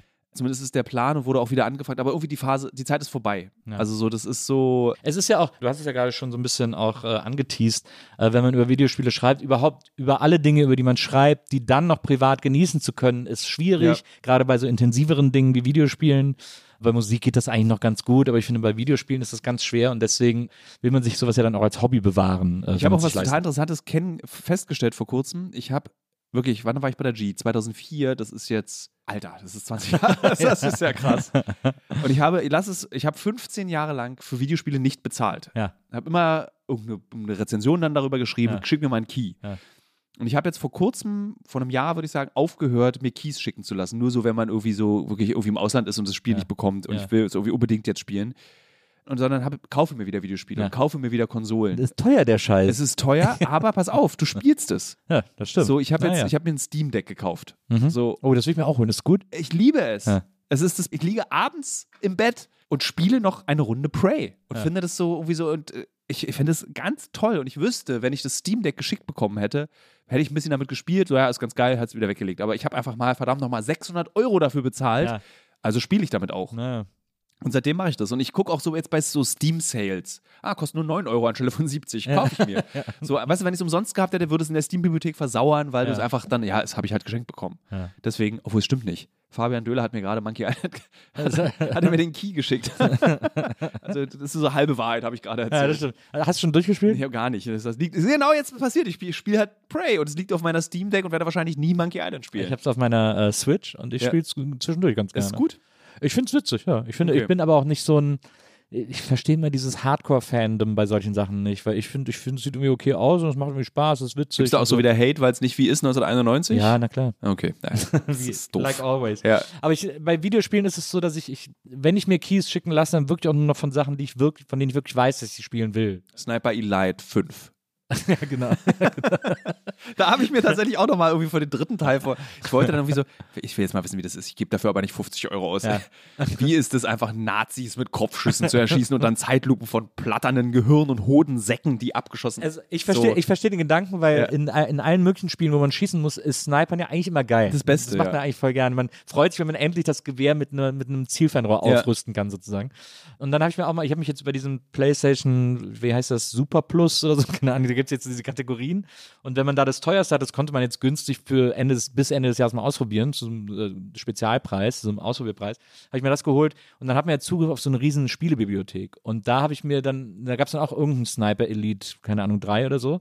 Und da habe ich das mal ausprobiert, weil ich gedacht habe, die Idee, ein Sniper-Spiel zu spielen, ist eigentlich gut. Aber es, ich finde es völlig unsteuerbar. Also ich, Ich finde es tatsächlich gut. ja? Ja, es ist beschämend. Ich, ne, Also- finde ich gar nicht, aber ich, ich komme in die Steuerung nicht. Ich habe dann so, das ist so ein bisschen, das erinnert mich, als ich das erste Mal Braindead gesehen habe, Ja. 1996. Peter Jacksons Meisterwerk. Wirklich ein großartiger Film. Da hatte ich so eine, wie beschreibt man das Gefühl? So eine beschämte, da war so eine schamhafte Erregung. Also nicht sexueller Natur, sondern Ja, ja. einfach, man war so, diese Gewalt hat so, eine, so rote Wangen gemacht und so, das darf ich gar nicht sehen. Ja. Und man hat sich geschämt und war gleichzeitig aber so, Uah. Es gab ja sehr viel Comic Relief in diesem, also es ist ja kein, kein ernster Splatter, sondern Ja. es ist ja alles so Comedy-Splatter im Grunde genommen. Genau so ist, das, das macht dieses Sniper Elite bei mir. Naja. Das ist halt einfach so, so total beknackt. Ja. So dieses Spiel, du läufst da irgendwie durch die, also eigentlich dieser eine Amerikaner hätte die gesamte Wehrmacht irgendwie, irgendwie niederstrecken können. Und das ist dann so, irgendwie ist es so, so bizarr, dass mir Ja. das eine große Freude bereitet und ich bestimmt fünf Stunden gespielt habe, was viel ist für mich. Fünf Stunden in einem Spiel ist viel. Wirklich? Ja. Spielst du das Spiel nicht mehr durch oder lange? Äh, ich habe so eine, also so, ich liebe eigentlich, die meisten Spiele, die ich spiele, sind so mittlerweile Indie-Spiele, Ja. wo ich weiß, Die gehen ja gehen, relativ schnell. Genau, so fünf bis acht Stunden ist das Maximum. Ja. Äh, ich würde so gerne Witcher spielen. Weiß, schaffe ich nicht. Das letzte Spiel, was interessiert Hörerinnen und Hörer deines Podcasts, was wir gerade Natürlich. besprechen. Ja, natürlich. Okay. äh, Wir können über alles, das ist das Schöne, wir können über alles sprechen. Ich, das letzte Spiel, was ich wirklich lange gespielt habe, war das äh, Zelda Breath of the Wild und halte ich auch für ein Meisterwerk. Also habe es wirklich mit großer Freude gespielt. nächstes Jahr kommt das Neue, ne? Freue ich mich drauf. Und das wird dann der Moment sein, wo ich die Switch wieder raushole, weil ich ganz lange Switch gespielt habe Ja. und jetzt mit Steam Deck. Aber die sieht auch so ein bisschen aus wie eine Switch, finde ich. Die, die Ja, es ist, so ähnlich. es ist irgendwie. viel größer, Ja. aber liegt besser in der Hand. Also die Hände schlafen weniger schnell ein und die Switch knallt dir nicht sofort aufs Gesicht. Äh, also ergonomisch ist die echt besser als die Switch. Ja. Ähm, technisch sowieso. Also so Leistungsdaten, aber das ist uns beiden, glaube ich, egal. Wir sind eher gute Spiele, sind wichtig. genau. Äh, aber du kannst halt PC-Spiele spielen. Ja. Und du kriegst Ja, halt, du kannst schon halt ein. Indie-Spiel für 4 Euro kaufen, anstelle für 40 Mhm. so oder für 30. Also so, und du hast sie alle da. Und ich spiele halt so lauter Spiele, die ich gerne gespielt hätte. Also ich erinnere mich, ich habe sehr oft gegoogelt, Prey, Switch, Ja. angekündigt, vielleicht, vielleicht kommt's. Aber jetzt war es beim Steam Deck einfach wirklich 7 Euro kann ich spielen und ich lieb's. Es ist genau das, was ich mag. Ja. So, bisschen verstehe spuken, so rumlaufen und wieder spuken. Hast du die, ich, ich äh, liebäugle sehr mit der Playdate. So, Das ist ja so eine neue Konsole, genau, so eine, so eine Indie-Konsole, wo so eine, als Steuerelement auch eine Kurbel dran ist. Äh, Ich habe äh, mein Kommilitone aus äh, dem Japanischstudium, Ja. ist ein Ultra-Nerd, mit dem, den du nicht kennst, der aber mit dir in der Konsole auch war. Ah, ja. Denn ich, denn mit dem habe ich eine Geschichte gemacht. Äh, Hannes, 1000 Millionen Videospieler aus Japan. Ja. Für den ist sowas. Da bin ich dann zu, so, zu wenig Sammler oder Ja. dann so, ich habe dem, sowas schenke ich dem dann immer zum Geburtstag. Äh, ich hatte, es gab bei Kickstarter so einen fingernagelgroßen Gameboy. Und das so, also den man so als Schlüsselanhänger, Ah, der aber aber cool. Der wirklich cool. funktioniert. Also du kannst dann so, so Das ist schon cool. Ja, ja. So, und der, darüber freut sich Game on Hannes. a Rice-Con sozusagen. Ein bisschen, ja. genau so. Und äh, das ist halt wirklich ein winziges OLED und da ist ein, eigentlich nur so ein, der, dieser Micro-USB-Anschluss ist riesig. Und da, so kannst du dann halt so Spiele drauf machen. Und das ist eher was für den. Das finde ich, so cool, aber. Ich bin ja auch, ich bin ja auch very casual. Also ich spiele auch nichts auf hart durch oder so. Ich äh, bin stolz auf mich, wenn ich Spiele normal durchspiele sozusagen äh, und denke schon so, oh, jetzt bin ich auch hier ein richtiger Gamer und so. ähm, und, und es gibt kaum Spiele, die ich auf 100% durchspiele. Ich will einfach, ich Ja, will genau. einfach durchkommen sozusagen. Ich, ich bin auch oft gar nicht an Stories interessiert. Die klicke ich dann auch oft weiter, wenn es mir zu langatmig erzählt wird. Wobei äh, Death Stranding ein Spiel war, das mich extrem gefesselt hat. Und das war ja super langatmig erzählt. Ja. Äh, aber da habe ich wirklich, das hat, da hat, das hat mich komplett aufgesogen, dieses Spiel. Da war ich einfach für einen Monat total in dieser Welt. Das war faszinierend, weil das, ich weiß auch nicht, warum das bei mir so geklickt hat, aber ich, Zum Beispiel Death Stranding, ein gutes Beispiel. PlayStation 5, ich habe es gespielt. Ich meine so, was für ein Meisterwerk. Wie schön. Das ist das beste Mittagsschlafspiel. Ich habe oft dann auch Hannes, mein, mein Kom- Kommilitone und mittlerweile auch Arbeitskollege, der spielt, ich gucke zu. Ja. So und schlafe dabei ein. Das Ja. finde ich ganz toll. Und jetzt auf, der, auf, der, auf dem Steam Deck geht es. Ich kann es halt einfach jetzt endlich spielen, weil ich weiß, ich bin niemals, ich bin einfach auch nicht lange genug zu Hause, weil Mhm. ihr kennt es, du kennst es und alle, glaube ich, die Videospiele spielen kennst. Wenn du so drei, vier Wochen ein Spiel nicht gespielt hast, Ja. bist du raus. Ja, das ist ätzend. Ja, Das habe ich gerade bei Horizon, äh, wie, heißt, wie heißt es neu, Horizon Zero Dawn oder so, keine West, Ahnung. äh, Forgiving, ne, Ja, genau, Forgetting.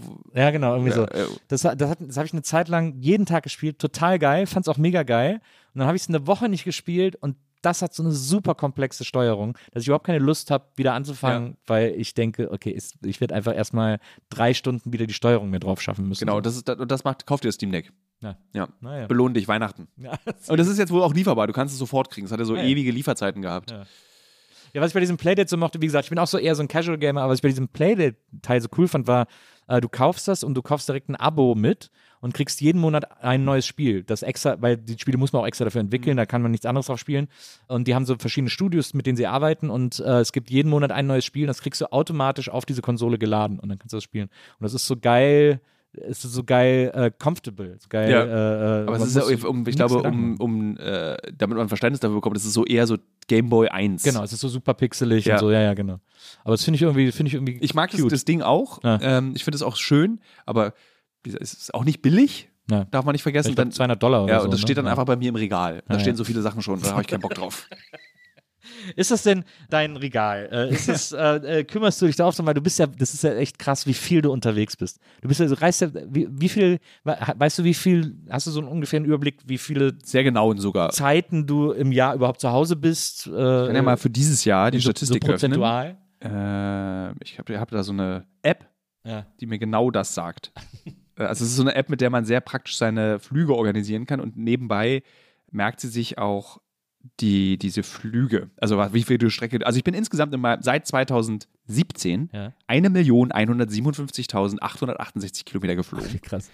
Äh, ich möchte sagen, dass wir ähm, Oh, wow. wir machen CO2-Bilanzierung, also wir machen das tatsächlich, weil Ja. wir sind so ein Ökobüro und ich meine, wir wollen berichten und das Einzige, was wir machen können, ist das erstmal. Ja, Ich kann halt nicht mit dem Zug. Ich will ja mit Uke einen Podcast machen, wo wir mit dem Zug nach äh, Japan fahren. Das ist eine sehr schöne Idee. Ja. Ja. Oder nach Vietnam oder Ich so. Weil Uke Im Moment ist das Problem, dass man über Russland fahren Ja, muss. ist und das, scheiße. das ist natürlich. Äh, ich habe mit äh, Uke tatsächlich einen Reisepodcast auch mal gemacht. Das stimmt. Und das ist, funktioniert sehr gut mit ihm. Da müssen wir, also das auch nur kurz zur Erklärung für die HörerInnen. Äh, die NBE-ZuhörerInnen wissen ja, dass wir unseren Gästen immer Fotos hinstellen von Leuten, die sie inspiriert haben oder mit denen sie sich wohlfühlen oder, äh, oder von Vorbildern oder was auch immer, äh, die wir recherchieren.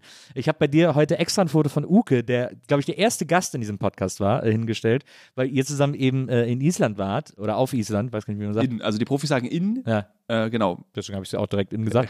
Äh, Sie wart in Island äh, und habt da auch einen Podcast gemacht, wie ihr da irgendwie in der Hütte äh, Genau, wir, das war so, das Motto war, also, äh, also Uke, Heiko, ein, ein Freund, der, glaube ich, bei den Rocket Beans auch arbeitet, also auch Mhm. ein Nerd, und ich wollten alle nach Island, weil wir alle drei Island-Profis sind. Also wir waren da sehr oft. Wir Du hast auch ein Buch über Island Ich habe ein geschrieben. Buch über Island geschrieben. Also es gibt keine Erwartungen. Das finde ich ziemlich angenehm, weil ich oft, also ich zeige einmal pro Jahr einer Person Island, die Island noch nicht kennt, Ja.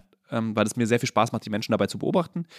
Und wir drei wussten, wir müssen nicht irgendwie zu diesem scheiß Geysir, wir müssen keinen Wal mehr essen, wir müssen irgendwie nicht diesen komischen Haifisch, dieser sehr eklige, wir können einfach Dieser abhängen, Dosen, ja. dieser Dosenhaifisch, Ja, ja. wir können abhängen, ins Schwimmbad gehen, heiße Quellen, nackig und irgendwie so das reicht. Das Einzige, was uns immer noch begeistert, sind äh, hier äh, Aurea Borealis, also hier äh, Nordlichter. Wetter, äh, Wetterleuchten. Wetterleuchten. Das heißt. Und wir haben einen Podcast gemacht auf der Suche, also wir wollten keinen Wal sehen. ja. So, und wir sind aber, ich hatte, wir hatten einen, einen, ein Freund von mir arbeitet in so einer Wahlbeobachtungsstation und hat uns eingeladen. Und so, wow, okay, dann gehen wir jetzt uns keinen Wal angucken. Und es war halt auch im Winter und da ist eigentlich keine Wahlzeit und es war wirklich auch dieser Tour, war wirklich purer Horror. Es war so vier Stunden im Schneesturm auf dem Nordatlantik. Irgendwie um uns rum lauter spanische weinende Touristen, die sich übergeben.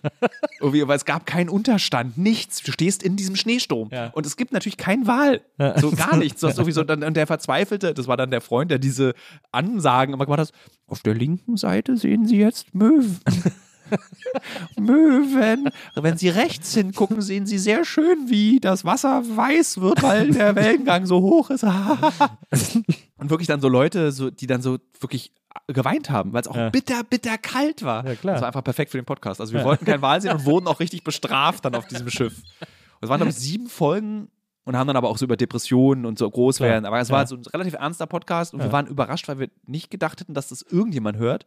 Aber wir hatten echt ein paar Hörer dann am Ende. Ja. Und So eine gute Mische an Leuten. Ja. Äh, aber es ist, ist ja auch interessant, dass gerade diese, ihr wart ja auch relativ abgeschieden, so wie ich das verstanden habe, äh, dass das ja dann auch, wenn man dann irgendwie zu, alleine ist äh, unter Kumpels und irgendwie nichts zu tun hat und einen Podcast aufnimmt, dann landet man natürlich auch schnell bei den großen Themen und so. ja, wir haben so ein bisschen versucht, nicht Baywatch Berlin zu imitieren, also dieses irgendwie so ganz okay. lapidare. Wow. Ja, So, was ich auch unterhaltsam finde. Ich höre Baywatch. Berlin immer beim Schwimmen, Ja. ähm, äh, weil es perfekte Sportpodcast ist, weil du musst nicht zuhören. Ja. So, das ist einfach völlig egal, ob du jetzt Ja. gerade was verpasst hast oder nicht. Also so Deutschlandfunk die Woche oder so, da Ja. muss man halt schon zuhören. Ja.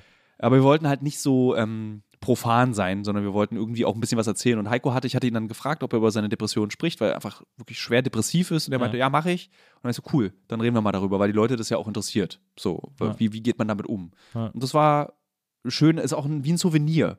Dieser Podcast ist jetzt für immer da. Ja. Wenn ich mal traurig bin, kann ich da reinhören. Irgendwie so. Und das finde ich irgendwie eine schöne Erinnerung. Ja, wie eine. Postkarte, die du dir selbst geschickt hast. Ja, stimmt. Das finde ich auch gut. Ich habe mit Uke auch eine Zeit lang einen Podcast gemacht, der Zwei Nasen tanken äh, heißt, Mhm. wo wir uns zusammen im Podcast betrinken und dann irgendwie auf die Kirmes gehen oder was auch immer. äh, das war äh, auch immer, wollen wir auch unbedingt mal eine neue Folge machen. Aber ja, das ist ein äh, spezieller Typ, mit dem man sehr gut äh, verreisen kann und abhängen kann und Ja. so. Das, äh, das stimmt auf jeden Fall. Ähm, deswegen haben wir ihn die hingestellt, damit ich wohlfühlst. Aber äh, wir kommen zurück auf die, auf die prozentuale Hierseikeit. Also 2020 bin Ja. ich, war ich äh, insgesamt, es geht eigentlich, 121 Tage unterwegs. Ich habe 25 Städte besucht und war in 17 Ländern. Oh, wow. Und das, und äh, das 20 war Pandemie, ja. Also wo. Nee, 22 dieses Jahr. also okay, ja. So, ähm, und 28 Tonnen CO2 habe ich verursacht. das ist so übel. So, aber zum Beispiel mal so ein Vorpandemiejahr, ja. da habe ich, das ist so, das ist zum Beispiel 2018, 200 Tage unterwegs und das sind, das sind wirklich nur die reinen Unterwegstage. Das ist so, Also quasi minus äh, Hotel oder also, oder? das, also wenn du, du kommst, also du kommst ja dann auch zum Beispiel, nee, nee, du kommst, also du bist dann vor Ort, Ja. aber du hast ja dann zum Beispiel so einen Tag in Berlin, der ist nicht in der App drin, wo du dann Ja. irgendwie so Zwischenpacktage, das ist ja nicht zu Hause und Ja, ausruhen. Also 200 Tage unterwegs, 27 Reisen, 28 Länder besucht, krass. 50 Städte. Wahnsinn. 228.000 Kilometer geflogen, 69 Tonnen CO2. Hast du, sammelst du irgendwas, sammelst du irgendwie äh, Ich aus. Städten, in denen du warst, Ach so. irgendwie so besondere, ich muss mir in jeder Stadt eine Briefmarke kaufen oder keine Ahnung, irgendwie sowas? äh, Briefmarke, also du fängst an, wie so ein Idiot, Souvenirs zu kaufen. Ja. So, wenn du anfängst, so viel zu reisen, und glücklicherweise war das bei mir vor zehn Jahren. Ich bin viel gereist für, für Reportagen, dann denkst du so, ach, ich bringe mir immer mit irgendwie ein Basecap. Ja. So, ich hatte als allererstes Hobby, Souvenir-Hobby, Pornohefte. Ich habe mir aus Du bist, ja auch, du bist ja auch der große Ja, Sex-Reporter, als hast ja angefangen. Das war äh, auch ein Teil. Ich musste dieses Videospielding aus. Der Weltenfummler. Ich musste das Videospielding ausgleichen und äh, sozusagen der Welt zeigen. So, ich bin zwar Nerd, aber ich habe auch, Aber ich habe auch Sex. Ich habe auch Sex. Und ich habe dann, aber das war dann tatsächlich aus dieser Phanta äh, Fantasie, äh, Faszination an Sexualität, die kommt natürlich nicht von ungefähr durch den Vater. Der Sexualästhet wurde viel über Sex auch geredet. Was ist denn ein Sexualästhet? Was, was ganz Spannendes. Ästhetik jetzt äh, beschreibt ja nicht die Schönheit einer Ja. Sache, Irrglaube. Also viele Leute sagen ja unästhetisch, das existiert nicht, das Ja. ist ein falsches Wort. Äh, Ästhetik beschreibt die Wirkung einer Sache. Also wenn etwas ästhetisch ist, wirkt es.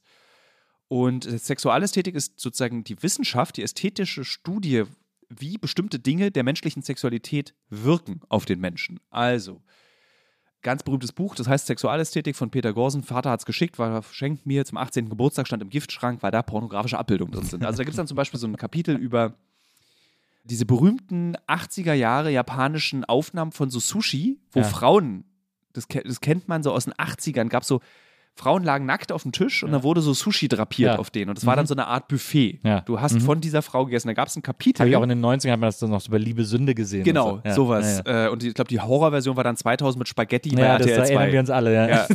Äh, und dann gab es eben eine kulturwissenschaftliche Ästhetikanalyse, so was macht das mit Menschen, dass Frauen als Tablett für Ja. Mhm. Sushi, warum gibt es das? Wie wirkt das auf Männer? Welche Rolle spielt es im Feminismus? Ist es antifeministisch? So, das ist Sexualästhetik. Also, Also quasi auch eine politische Einordnung von alles Mögliche. sexueller Ja. Darstellung sozusagen. zum Beispiel ein Buch, was mich irrsinnig geprägt hat, ist von äh, Peter, äh, Hans-Peter Dürr. Ja. ist ein Ethnologe, der ein Buch geschrieben hat, mehrere Bücher, mittlerweile, glaube ich, 20 oder, oder 15.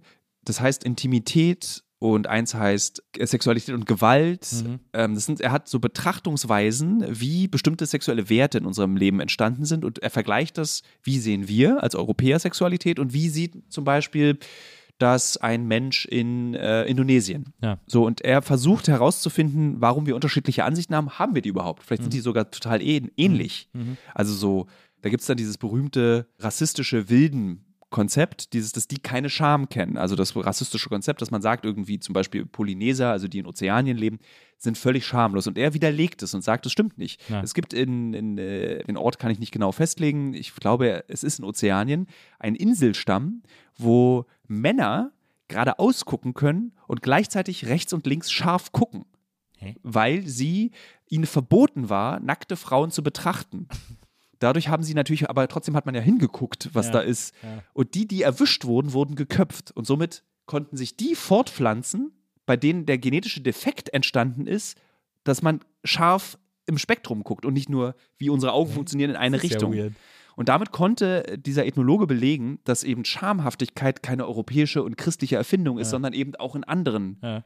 Ländern und Kulturen Ja, existiert. verstehe. Mhm. Und das fand ich mega spannend. Und ich habe unglaublich viel gelernt über Sexualität und ähm, eben auch, also so ganz viel. Ja. Und das fand ich so, hat Ja, mich beeindruckt. interessant. Und das ist Sexualästhetik. Ihr hattet ja auch ein Playboy-Abo, äh, habe ich irgendwann mal Ja. gelesen. Ja, das, das, ja, das ist war natürlich mit aus, einer aus Forschungszwecken. Aus Forschungszwecken. Aber ist das, das ist ja interessant, weil ihr, äh, wie gesagt, ihr wart ja in der DDR, also war das quasi, war Sexualästhetik eine, äh, eine, eine akademische Disziplin in der DDR? auch? Nee, es war eine Teil, also eine Teildisziplin der Ästhetik, Ja. äh, die du in der, bis heute als Teildisziplin der Kulturwissenschaft Mhm. studierst. Also du kannst dich ja als Kult, es gibt ja die Kulturwissenschaft und die Kulturwissenschaften. Jetzt Mhm. wird's witz, witzig. Die Kulturwissenschaften ist tatsächlich sowas wie, kann sein, dass ich verwechsle, also Ja. ich, es, Ja, ja. es gibt zwei Varianten davon, ist dieses, wie funktioniert ein Theater, wie betreibt man das, warum gibt es das, also so eine, so eine Melange aus Theaterwissenschaften, allem möglichen. Und die Kulturwissenschaft ist Kulturtechniken. Nee, das ist tatsächlich diese Kulturgeschichte. Okay, Also so mhm.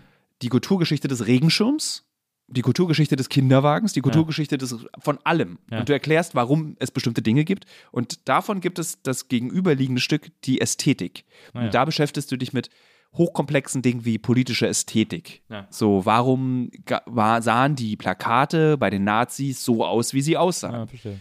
Und das ist das, was mein Vater studiert hat. Und du konntest dich entscheiden am Anfang deines Studiums, Ästhetik oder Kulturwissenschaft. Mhm. Also machst du eben, da sagt man immer ein bisschen die Kulturwissenschaft ein bisschen faul.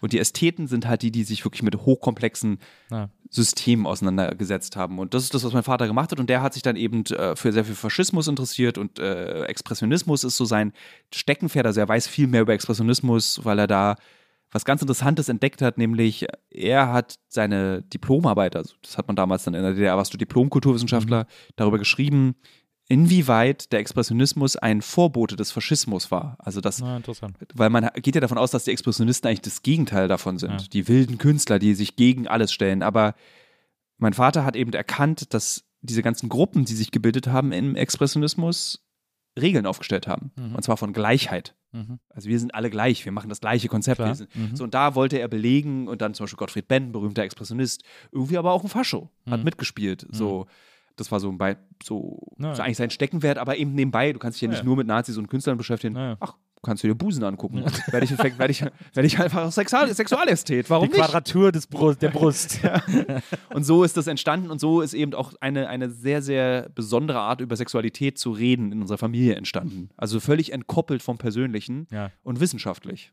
Also, war das nicht als Teenager mega unangenehm? Nee, total krass, weil es komplett entkoppelt ist. Ich habe nichts über die Sexualität meiner Eltern erfahren. Ich habe etwas über Sexualität erfahren. Ja. Also mit meinem Vater ist ultra verklemmt, aber ich kann mit ihm über Sodomie sprechen. Also so, was ist die Kulturgeschichte des Sex mit Tieren? Ja. So, warum gibt es das? Ja. Und das ist mega spannend. So, warum, das, ist, total ja, spannend. und ja, das ist völlig, also so ohne rote Wangen. Das ist so völlig offenes Gespräch. Irgendwie hat da seinen Ursprung, irgendwie wurde dort verboten. Ist, guck mal hier in der Bibel, was man dazu findet, mega interessant. Warum, guck mal, wenn es so früh erwähnt wurde als Verbot, dann heißt es, dass es gesellschaftlich stattgefunden hat. Mhm. Und wirklich ganz viel gelernt. Ja, da kann man ja, da kann man natürlich dann auch diese ganzen Propagandaplakate äh, der, der, äh, der SS äh, oder der Nazi-Zeit äh, oder, auch des spä- späteren Russland oder so kann man ja auch wunderbar Ja. äh, sexuell äh, Ja, aufdröseln. die Nacktheit, genau. Naja. Also so äh, generell, welche Funktion hat der Körper? Wie, wie wird er eingesetzt? In der, wir krass, das ist jetzt sozusagen die richtig, das ist das, was du eben in politischer Ästhetik lernst. Also warum ist bei dem im Dritten Reich ähm, der Frauenkörper so und der Männerkörper so? Ja. Woher Ah, kommt es und was bedeutet es und ist es sexualisiert? Nee, FKK-Kultur in, in Deutschland ist desexualisierte Nacktheit, ist tatsächlich, und es gibt, da gibt es nicht wenig Überlegungen zu, der Wegbereiter in den Faschismus. FKK. FKK, diese, diese, diese Gleichheit de- der Körper, Ja. die Gleichheit an einem Ort, dass wir uns nicht unterscheiden voneinander, das Abschaffen von Individualität ist Ah ja. FKK. Ja. So, der Pimmel ist der Pimmel ist der Pimmel. Da ist nichts Sexuelles, da ist nichts Besonderes. So, du bist nichts Besonderes. Und das geht ganz schnell. Also, ist eine These, ist nicht meine klar, These. ja. Kann man aber sich zu, kann man witzig zu drüber lesen. Na, verstehe schon. Wie sind wir da jetzt gerade hingekommen? Wir waren irgendwo anders. Äh, jetzt habe sogar ich den Faden verloren. Das passiert mir sehr selten in diesem Podcast. Aber ja, also äh, du reist dann eben viel durch die Gegend, äh, du siehst viel. Jetzt ist ja vieles, was du machst, auch sehr äh, riskant. Mhm. Du hast ja eben schon gesagt, du bist eher so harmoniebedürftig äh, auch aufgewachsen und so.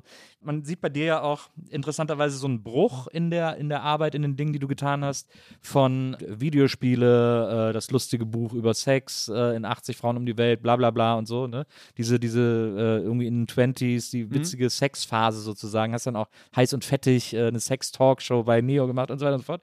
Und dann gibt es so einen Bruch irgendwie und dann machst du Dokus über Rechtsradikalismus, äh, reist irgendwie in Krisengebiete, äh, berichtest von da, äh, machst politische Reportagen. Ähm, du hast auch mal in einem Interview gesagt, dass du, äh, du schreibst nicht gerne über Autos, Sport und Politik, weil das wäre dir zu konservativ, so darüber zu schreiben. Äh, jetzt ist das ja natürlich sehr politisch, was du heute machst. Ähm, äh, auf ne, also auf eine, Ist es. auf eine klare Ähm, Art eigentlich auch. Also es ist, also das Erstaunliche ist, dass ich ein ganz großes Privileg hatte oder habe. Ich mache das, was mich interessiert. Also ich habe mich, ich hatte Liebeskummer mit Anfang 20 und hatte das Gefühl, es ist das Einzige, worüber ich schreiben kann. Also schreibe ich ein Buch mit einem sexistischen Titel. Ja. Ich habe irgendwie mit meinem Vater viel über Sex geredet. Ich habe viel in der Neon über Sex geschrieben. Die Leute wollen das lesen, also schreibe ich über Sex. Mhm. Und irgendwie fand es, ich war Single, ich war in Berlin, der äh, irgendwie frühen Nullerjahre, der Zeit des Emos und der Indie-Musik, wo viel Traurigkeit herrschte, wo man sehr Viel Schwarz-Weiß auch. Schwarz-Weiß, man sagen, war ja. dürr, man rauchte viel und trank äh, Wodka Red Bull lustigerweise sehr viel. Ja, das stimmt. Ja. ähm, und hinge Magnete ab. Also sozusagen, ich konnte immer, was mein Leben war, in meine Arbeit umwandeln. Ja.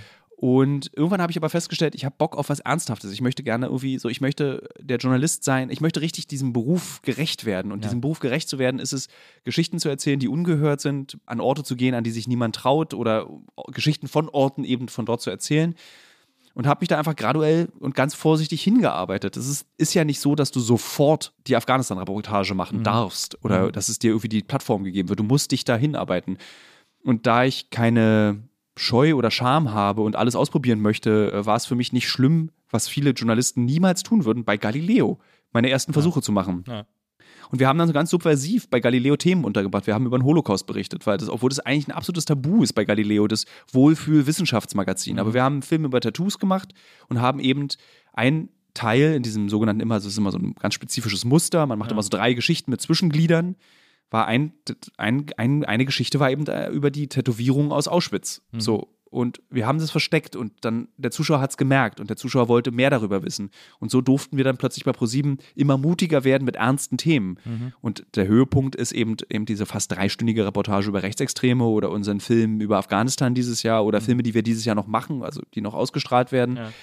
Man hat uns vertraut und lässt uns machen. Und das ist, glaube ich, das, was alle Sender sich auch abgucken sollten. Ja, aber das ist auch krasses Privileg. Das ist das größte Privileg. Ja. Wir werden von einer Person betreut, die zu uns sagt, macht. ja, Wahnsinn. Und das ist, das ist so, wenn ich mit Kollegen rede, die für andere oder Kolleginnen, die für andere Sender arbeiten, die Reportagen für das öffentliche Rechtliche machen, das ist ein Pain in the ass. Mhm, So dieses Nein, so macht man das aber Ja, ja. nicht. So, Du hast auch mal erzählt von diesen, von diesen Silberrücken, die dann Genau. in diesen Redaktionen sitzen und sagen so, ja, als ich in den 70ern im Kongo, da haben wir noch ganz anders gemacht. genau und so. Genau das Ja. ist es. Und ich habe das ja noch im Print, also ich schreibe ja noch sehr viel für Printmedien, da habe ich sie noch. Ja. Dieses so, Also als ich 1992 in Bagdad geraucht habe, Tino, da war ich viel mutiger als du. oh, okay. Und äh, da bin ich, ich, da haben wir mit ProSieben einfach auch Glück und ich habe da auch so und es gibt Kollegen und Kolleginnen, die auch das anerkennen. Und es gibt aber auch immer noch Kolleginnen und Kollegen, die sagen so, wir machen dummes Zeug, weil es bei ProSieben Naja, ist. verstehe. Keinen einzigen Film gesehen.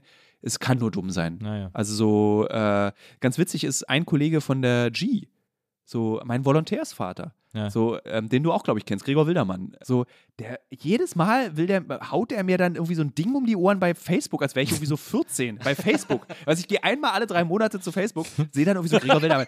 Da hast du wieder so einen schönen Selbstdarstellerfilm gemacht. Geht nur um dich. Willst dich wohl zeigen im Krieg, wa?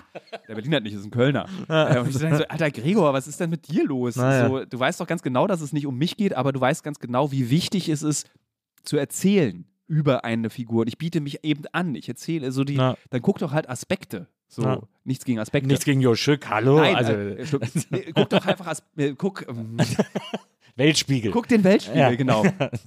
So, wenn du irgendwie so konservative Berichterstattung Ah, ja. aus dem Ausland haben willst, so, ich verstehe es halt auch überhaupt nicht. Na.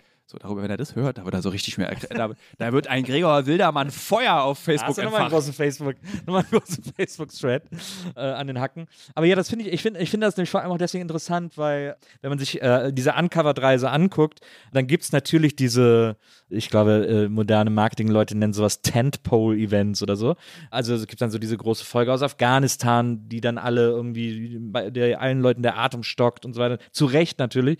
Aber ich finde das interessant, weil das ihr äh, sehr vielseitig guckt und ein Film, der mich vor allem beeindruckt hat und auch jetzt im Nachhinein nochmal, war der, äh, bei dem ihr, äh, es gibt eine Uncovered-Folge über OnlyFans im Grunde genommen. Ah, äh, über, ja. über diese Thüringer äh, Frau, die wahnsinnig erfolgreich äh, auf OnlyFans irgendwie äh, Erotik-Content macht. Sind wir wieder bei der Sexualität. Ja. Und Das ist witzig, weil ich wollte das nämlich ursprünglich nicht machen und habe ganz genau, haben wir dann so überlegt, wie kriege ich das hin, Ja. weil ich nie, keinen Bock schon wieder der Sexonkel. Es, hat, es Ja. war so, so das mühsam, genau. das abzulegen, Das dieses Sexonkel-Ding. So. Sexonkel ist auch eine eklige Formulierung. Ja. Dieses, dieses Sexperten-Ding. Noch ekliger. Also es war, hat sehr viel Mühe mich gekostet, das wirklich loszuwerden, weil ich das einfach nicht mehr bin und nicht mehr sein wollte. So, aber erzähl man, muss da, man muss da wahrscheinlich so eine Lässigkeit. Ich habe ja auch, wie lange ich noch der Viva-Moderator war, wo ich tausend Jahre nicht mehr da war. Bist du da so. nicht mehr? Auf jeden Fall, ich, also diese OnlyFans-Reportage war dann vor allem interessant, weil dann habt ihr quasi so einen so einen Sideway genommen und eben versucht auch noch andere Aspekte zu beleuchten. Nicht nur über diese, über diese OnlyFans-Frau, sondern auch, weil auf, auf ihren Kommentaren in Insta dann immer so äh, Fake- Profile von ihr auftauchen und denen seid ihr mal so, habt ihr mal auf den Zahn gefühlt und geguckt, wo kommen die her, wer macht diese Fake-Profile, habt dann Kontakt äh, aufgebaut zu welchen, die die betreiben und das war in ähm, Nigeria, Ja, Nigeria. äh, in Lagos, wenn mich nicht Ja. alles täuscht. Und dann seid ihr da hingefahren und habt euch mit solchen äh, Leuten getroffen, die das machen. Und das alleine ist ja schon sehr, finde ich, eine sehr schlaue, eine sehr schlaue Idee, sozusagen einen völlig anderen Blickwinkel auf so eine Story zu kriegen, die aber trotzdem essentiell dafür ist, weil Fake-Profile ja. Ein, ein, ein, ein gängiges Mittel sind. Und was mir dann da aber am allermeisten gefallen hat, ist ein Gefühl, das ich so aus einem, aus einem weirden Blickwinkel, erkläre ich gleich, total nachvollziehen konnte. Ihr habt euch dann mit einem getroffen, der so ein, der so ein Fake-Profil äh, betreibt und hast ihn so interviewt und dann mitten während dem Interview ist der immer ruhiger geworden und da ist dir aufgefallen, ja klar, der, der wird jetzt ruhig, weil der fühlt sich, weil ich nehme das nicht ernst. Ja. Ich, also der fühlt sich von mir verarscht. Das ist eine ganz krasse Szene. Die, Ja. äh, das ist eine krass, also wirklich, die, die bewegt mich. Finde ich auch. Weil wir so, ich dann in dem Moment dann so, ey, komm, wir rufen die mal an. ja. Du bist ja die. Ja. Und dann, weil, weil wir das so witzig finden, der nigerianische Prinz, so diese, oder diese ja. Fake-Profile, weil das so irgendwie so bizarr ist, dass da jemand so tut und ich das auch so, Ja. und wenn der das nicht machen würde, würde der verhungern. Ja. So, das ist sein Berufsleben, das ist Ja. sozusagen überhaupt kein Spaß, das ist Überleben. So, und das habe ich in der Sekunde realisiert und witzigerweise oder erstaunlicherweise lief dabei die Kamera. Und damit entstand eben so ein echter Moment. Und das ist das eigentlich das, was ich so mag an, an Covered und an allem, was wir machen, eben, dass so wir sehr rigoros auch filmen. Also so, da ist wirklich die Regel auch morgens, wenn wir aufstehen und wir am Tisch sitzen, geht's los. Die Kamera ist immer dabei. Also falls was passiert, es wird immer so ganz organisch mitgenommen und so eine Momente entstehen dann da. Und ich finde diese Situation, die da, die dir aufgefallen ist, ich bin auch ganz dankbar, dass dir das aufgefallen ist, weil mir die auch so als sehr besonders in Erinnerung geblieben ist. Dieses eigene Realisieren, wie ich mich lustig mache über etwas, was für andere eine Lebensgrundlage ist. Ja. Wir sind ja auch in dem Dorf von ihm, was Genau. das miternährt, dass er so tut, als wäre er Jill Hardener. So, so heißt diese, diese sehr berühmte Onlyfan. Onlyfanerin. Fanerin. Das hat mich extrem berührt. Das fand ich, diesen Moment fand ich so stark und so besonders und hat, hat mich erinnert an, daran, dass ich quasi von hier aus einen ähnlichen Moment hatte, vor gar nicht so langer Zeit, vor, weiß ich nicht, drei, vier Monaten oder so, ähm, habe ich so auf Insta gescrollt und ich kriege immer, Leute schreiben mir netterweise immer, wenn Fake-Profile von mir auf Insta auftauchen, weil die die Leute auch oft anschreiben. Die gucken dann auf meiner Seite, wer da kommentiert und schreiben die dann an und dann haben diese, die haben dann immer so schlecht übersetzte mit Ja. Google Translate deutsche Texte. Äh, Hallo, ich bin es wirklich, Sie sind mein Fan, freut mich, Sie kennenzulernen oder so, um Ja. mit den Leuten ins Gespräch zu kommen. Und die Leute haben mir dann die Screenshots geschickt und haben dann diese Fake-Profile immer in Dialoge verwickelt. Und haben mir dann Screenshots, das war halt einen Nachmittag wahnsinnig witzig, weil es immer schlecht übersetzt war von deren Seite und dadurch so skurrile Dialoge entstanden. Und äh, irgendwann habe ich dann angefangen, mit einem dieser Fake-Profile mich zu unterhalten. Und ich habe mich aber ganz klar als mich erke zu erkennen gegeben. Und ich habe dann geschrieben, warum machst du das denn? Was soll das denn? Also wieso, wieso imitierst du mich? Und dann sagt er, ja, weil ich irgendwie, weil ich Geld brauche. Und dann sag ich so, ja, aber das, mach das doch bei wem anders. Ich bin das doch gar nicht, das ist doch, das ist doch Hat man doof. es eigentlich geschafft, wenn man gefaked wird? Weiß ich nicht. ja, aber dann habe ich gesagt, das ist doch doof. Du, du, es ist doch für mich auch doof, wenn du mich nachmachst und so. Das ist doch, das ist doch super gemein und so. Und dann sagt er so, ja, ich brauche halt Kohle. Und ich so, ja, was, was, was willst du denn für Kohle haben? Was müsste ich dir zahlen, damit du das nicht mehr machst? Und dann hat er irgendwie geantwortet, 20.000 Dollar. Und dann habe ich gesagt, ja, okay, alles klar, forget it. Und dann hat, war er, dann ist er sauer geworden und Ja. hat er gesagt, ja, dann sag ich jetzt allen meinen Kumpels hier, dass wir jetzt alle Fake-Profile von dir machen. Und ist ja viel Spaß, mach mal irgendwie so. Und dann war der Dialog vorbei. Und das habe ich dann auch so, habe das auch so gepostet irgendwie und meine Follower und ich haben, haben natürlich uns amüsiert und so. Aber am Ende, als der irgendwie gesagt hat, also das, der war plötzlich so ehrlich. Und das Ja. hat, ähnlich hast du das ja auch erlebt. Der war plötzlich so ehrlich, Ja, hat, sie Mensch mir gesagt, halt. hat sie mir gesagt, ich brauche die Kohle. Ja. Und, das, und dann hat mir diese, dieses ganze Lustigmachen, das ich vorher gemacht habe, war mir so peinlich, dass ich das gemacht habe äh, und so unangenehm, weil das, klar, wenn du ein Fake-Profil von dir selbst bist, bist du erstmal sauer. Also, weil du denkst, Ja. was soll das denn? Wieso machst du mich nach? Wieso versuchst du irgendwie meine Leute abzugreifen, sozusagen? Aber dass dann, dass man dann so nah an so einem Existenzkampf ist, das macht was mit einem. Ja. So, das ist total krass. Also wirklich diese, also das geht ja da meistens um so 50 Dollar, 20 Dollar iTunes-Gutscheine oder so, so Google Play Store-Gutscheine, Ja, die sie, genau, Store, Steam ja. Store, die sie auch mit einem tollen System umtauschen, dann in echte Dollar, wo dann in China nochmal eine Schattenwirtschaft auch nochmal. Kohle mit verdient. Und es geht wirklich dann, von diesen 20 Dollar kauft sich dann eben ein sehr junger Mann oder auch junge Frau Essen. Ja. Und seinem Dorf Essen. Ja. So. Und das ist einfach krass, wie diese von, aus, also wie diese, dieses Tröpfchen nach unten, wie, wie schnell diese Welt eigentlich, und dann irgendwie ist es dann auch geil, dass das Internet das möglich macht. Also, dass ein nigerianischer junger Mann oder junge Frau Kohle verdienen kann mit uns. Ja. Irgendwie finde ich es dann auch gut. Na, Und bei uns ging die Geschichte dann so aus, dass wir einfach gesagt haben, wir haben ihn das auch gefragt, wie viel Kohle brauchst du denn eigentlich, um irgendwie diesen Job nicht mehr zu machen, weil sie, die meisten finden den Job auch eklig. Ja. Also er, zum Beispiel unser, hat er irgendwann ein schlechtes Gewissen, diese Leute um den Finger zu wickeln, Mhm. ihnen Liebe zu versprechen. Er fand es einfach eklig. Und er meinte dann so 500 Dollar, er will sich einen kleinen Bus kaufen und dann so, so Bustouren anbieten. Und dann haben wir ihm einfach einen Bus gekauft. Ja. So. Also wir haben diese 500 Dollar, die sind im Produktionsbudget. Ja. Wir bezahlen unsere Protagonisten nicht. Das machen wir ganz, ganz, ganz selten. Ja. Äh, und dann dachte ich mir, habe ich einfach gesagt, Alter, dann lass doch 500 Dollar zusammenlegen. Das machen wir öfter. Wir hatten in Afghanistan auch so eine Situation, wo äh, für unsere letzte Recherche in Afghanistan, wo wir einen Mann hatten, der mich drei Wochen lang, der mir sehr ans Herz gewachsen ist. Ich muss jetzt sagen, wie war sein falscher Name? Amir. Mhm. Und am letzten, der hat Ton gemacht. Der, er hat mich am Flughafen abgeholt mit dem Auto, sprich, sprach fließend Englisch und äh, wir hatten keinen Tonmann dabei, weil es aufwendig ist und nicht so einfach ist, Tonmänner für Afghanistan zu finden. Ich meine, hast du Bock, Ton zu machen? Er so, ja, mache ich. Drei Wochen Ton gemacht, 75 Dollar am Tag, ist jetzt kein tolles Gehalt. Ja. So ist aber für Afghanistan viel. Und am letzten Tag meinte der zu uns, ich zeige euch mal, was ich in meinem Berufsleben mache. Und der betreibt eben eine illegale Schule für Kinder, für Mädchen krass. und Jungs in Kabul. Ja. Und der eine Kameramann hat angefangen zu heulen, ich habe angefangen zu heulen. Dann haben wir auch gesagt so, okay, ich habe noch 1000 Notfalldollar. Der Kameramann, du kannst kein Geld abheben in Afghanistan, weil es keine Karten gibt, Sanktionen, du kriegst kein Geld in das Land. Und dann hatten wir so da noch irgendwie Produktionskohle und dann haben wir halt einfach so ganz viel Geld zusammengesammelt, um eben diesem Mann zu helfen. Und das machen wir eigentlich relativ oft, dass wenn wir so, wenn wir merken, okay, wir, hier können wir kurz mit Geld helfen, Ja. Dann machen wir das jetzt einfach. Ja. So, bevor wir dann sagen, komm, wir faxen dir irgendwas oder Ja, ja, klar. faxen wir irgendwas? Wo kam das denn her? Wir weisen dir was wir, an. wir weisen dir was an. Ja. Aber deswegen muss dein Team halt auch immer Economy fliegen. Ja. Ja. Damit wir Leuten helfen können. Und äh, das ist irgendwie auch, ein, irgendwie auch ein gutes Gefühl. Also, weil wir auch immer Kontakt noch zu den Leuten haben. Also, die, Idee, dann diese Geschichte zu verfolgen, bis nach Nigeria war Johanna, eine Redakteurin, bei- äh, Redakteurin bei uns. Und sie hat halt einfach Kontakt bis heute. Und ich auch. Wir schreiben manchmal bei Facebook oh, oh, mit Gregor Wildermann oder er. Ja. Äh, und ähm, irgendwie ist es auch cool.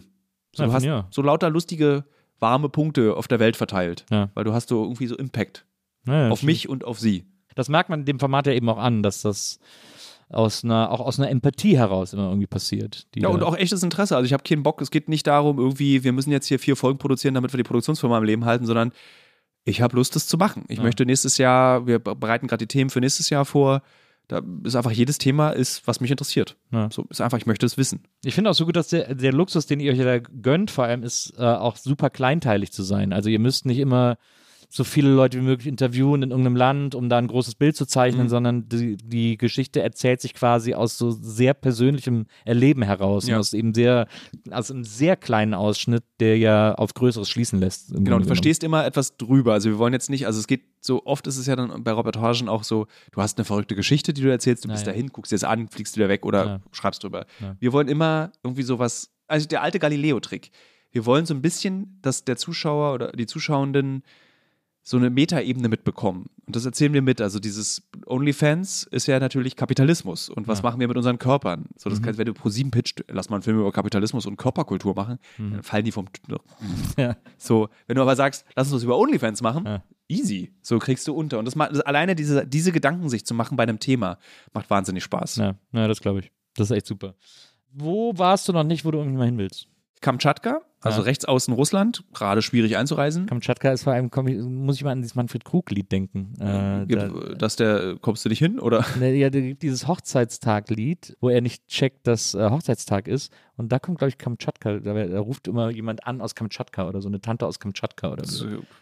Okay. Okay, ja, whatever. äh, und tatsächlich auch in der Nähe von Kamtschatka. Also Kamtschatka ist wirklich rechts oben außen, also dieser Zipfel unter anderem, der auch zu Alaska Ah ja, rüberreicht. ah ja, stimmt. Da habe ich mal einen. Film auf der Berlinale drüber gesehen. Über Kamtschatka. Mhm. Wie die Leute da so, äh, das war so ein, das war so ein experimenteller Film, der hat, glaube ich, vier Stunden gedauert Oh oder Gott. noch länger. Äh, und dann wurde so äh, mit einer Kameraeinstellung einfach gezeigt, wie die Leute, die da leben, so einen Hirsch ausnehmen. Äh, und haben einfach, die Kamera haben einfach keinen Schnitt gemacht. Und man hat einfach die ganze Zeit denen zugeguckt, wie dann so die einzelnen, wie die den aufschneiden und die einzelnen Gedärme rausnehmen und das noch so dampft und so. Und äh, das war aber interessant, weil dann haben sie irgendwann eben diese, dieses, dieses kleinen Fitzelchen Land gezeigt, der da, Ja. das sind ja 10 Meter oder was, oder, oder, oder 100 Meter äh, nach Amerika sozusagen rüber und so. Ja, es sind ja auch jetzt, glaube ich, ein paar, paar, paar Russen sind, glaube ich, abgehauen über diese nach Alaska, damit Ja. die nicht einberufen werden jetzt in diesem Krieg. Ja, so, es hätte ist also, so gemacht. das ist natürlich eine sehr weite Anreise auf jeden Fall. Das und direkt daneben ist noch ein Ort, der mich sehr reizt. Äh, Sachalin heißt. Es ist eine Insel über Japan, Ja. relativ leer. Leben auch Leute.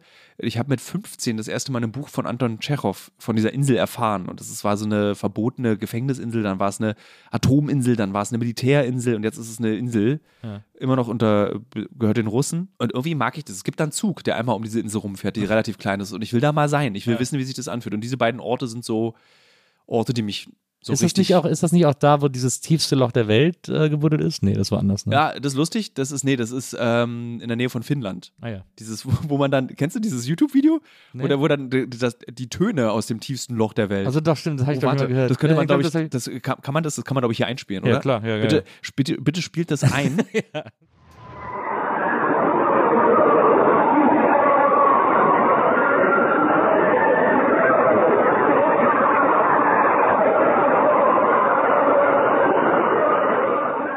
So, wir haben es jetzt beide mal gehört. Ja. Ist das nicht unheimlich? Ja. Die Töne aus dem Innersten der Erde, also das Gruselig, Innerste, was wir jemals an die, an die Erde kommen. Ja, ja. Das stimmt. Das, äh, aber das finde ich, das ist auch, das ist ja so ein kleines Loch, aber es ist Ja. faszinierend. Das war aber, das war so ein bisschen so, glaube ich, das, ich finde, das ist eigentlich ein Film. Ja. So, weil es, natürlich dieses Loch sollte so eine Art Wettrüsten nach unten. Ja.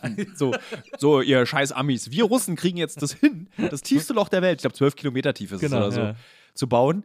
Und dann ist es auch ein geiles Skript für so einen Horrorfilm. Und dann kommst du dann irgendwie in diese Höhle und dann sind da irgendwelche komischen Horrorwesen und lässt die auf wie frei, aber das ist nicht passiert. Ja, das finde ich, das finde ich auch faszinierend. Das tiefste Loch der Welt ist einfach Ja. irgendwie ein guter, äh, auch ein guter Albumtitel, auch ein guter Pornotitel, Ja. ehrlicherweise. Aber, Aber- aber Title of your Sextape, ne? Das ist ja dieser Witz, den man dann immer machen kann. Es gibt noch eine, also es gibt, ich habe mir viele spannende Sachen über dich aufgeschrieben. Äh, du hast gesagt, die schönsten Orte der Welt sind äh, Island, Rheinsberg und Tokio.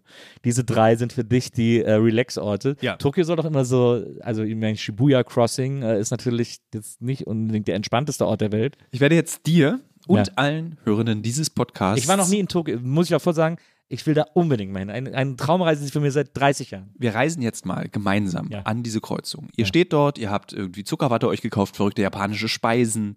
Ihr seid müde vom Jetlag, du bist müde vom Jetlag. Ja. Da hinten seht ihr Geschäfte, ihr wollt unbedingt reingehen, weil ihr seht, es blinkt und das ist ganz toll und es ist genau so, wie ihr euch vorgestellt habt. Es riecht irgendwie nach ein bisschen nach Bier, erschöpfte japanische Geschäftsmänner und Frauen neben euch. Und ihr steht an dieser Kreuzung und denkt, wow, ich kann hier sein.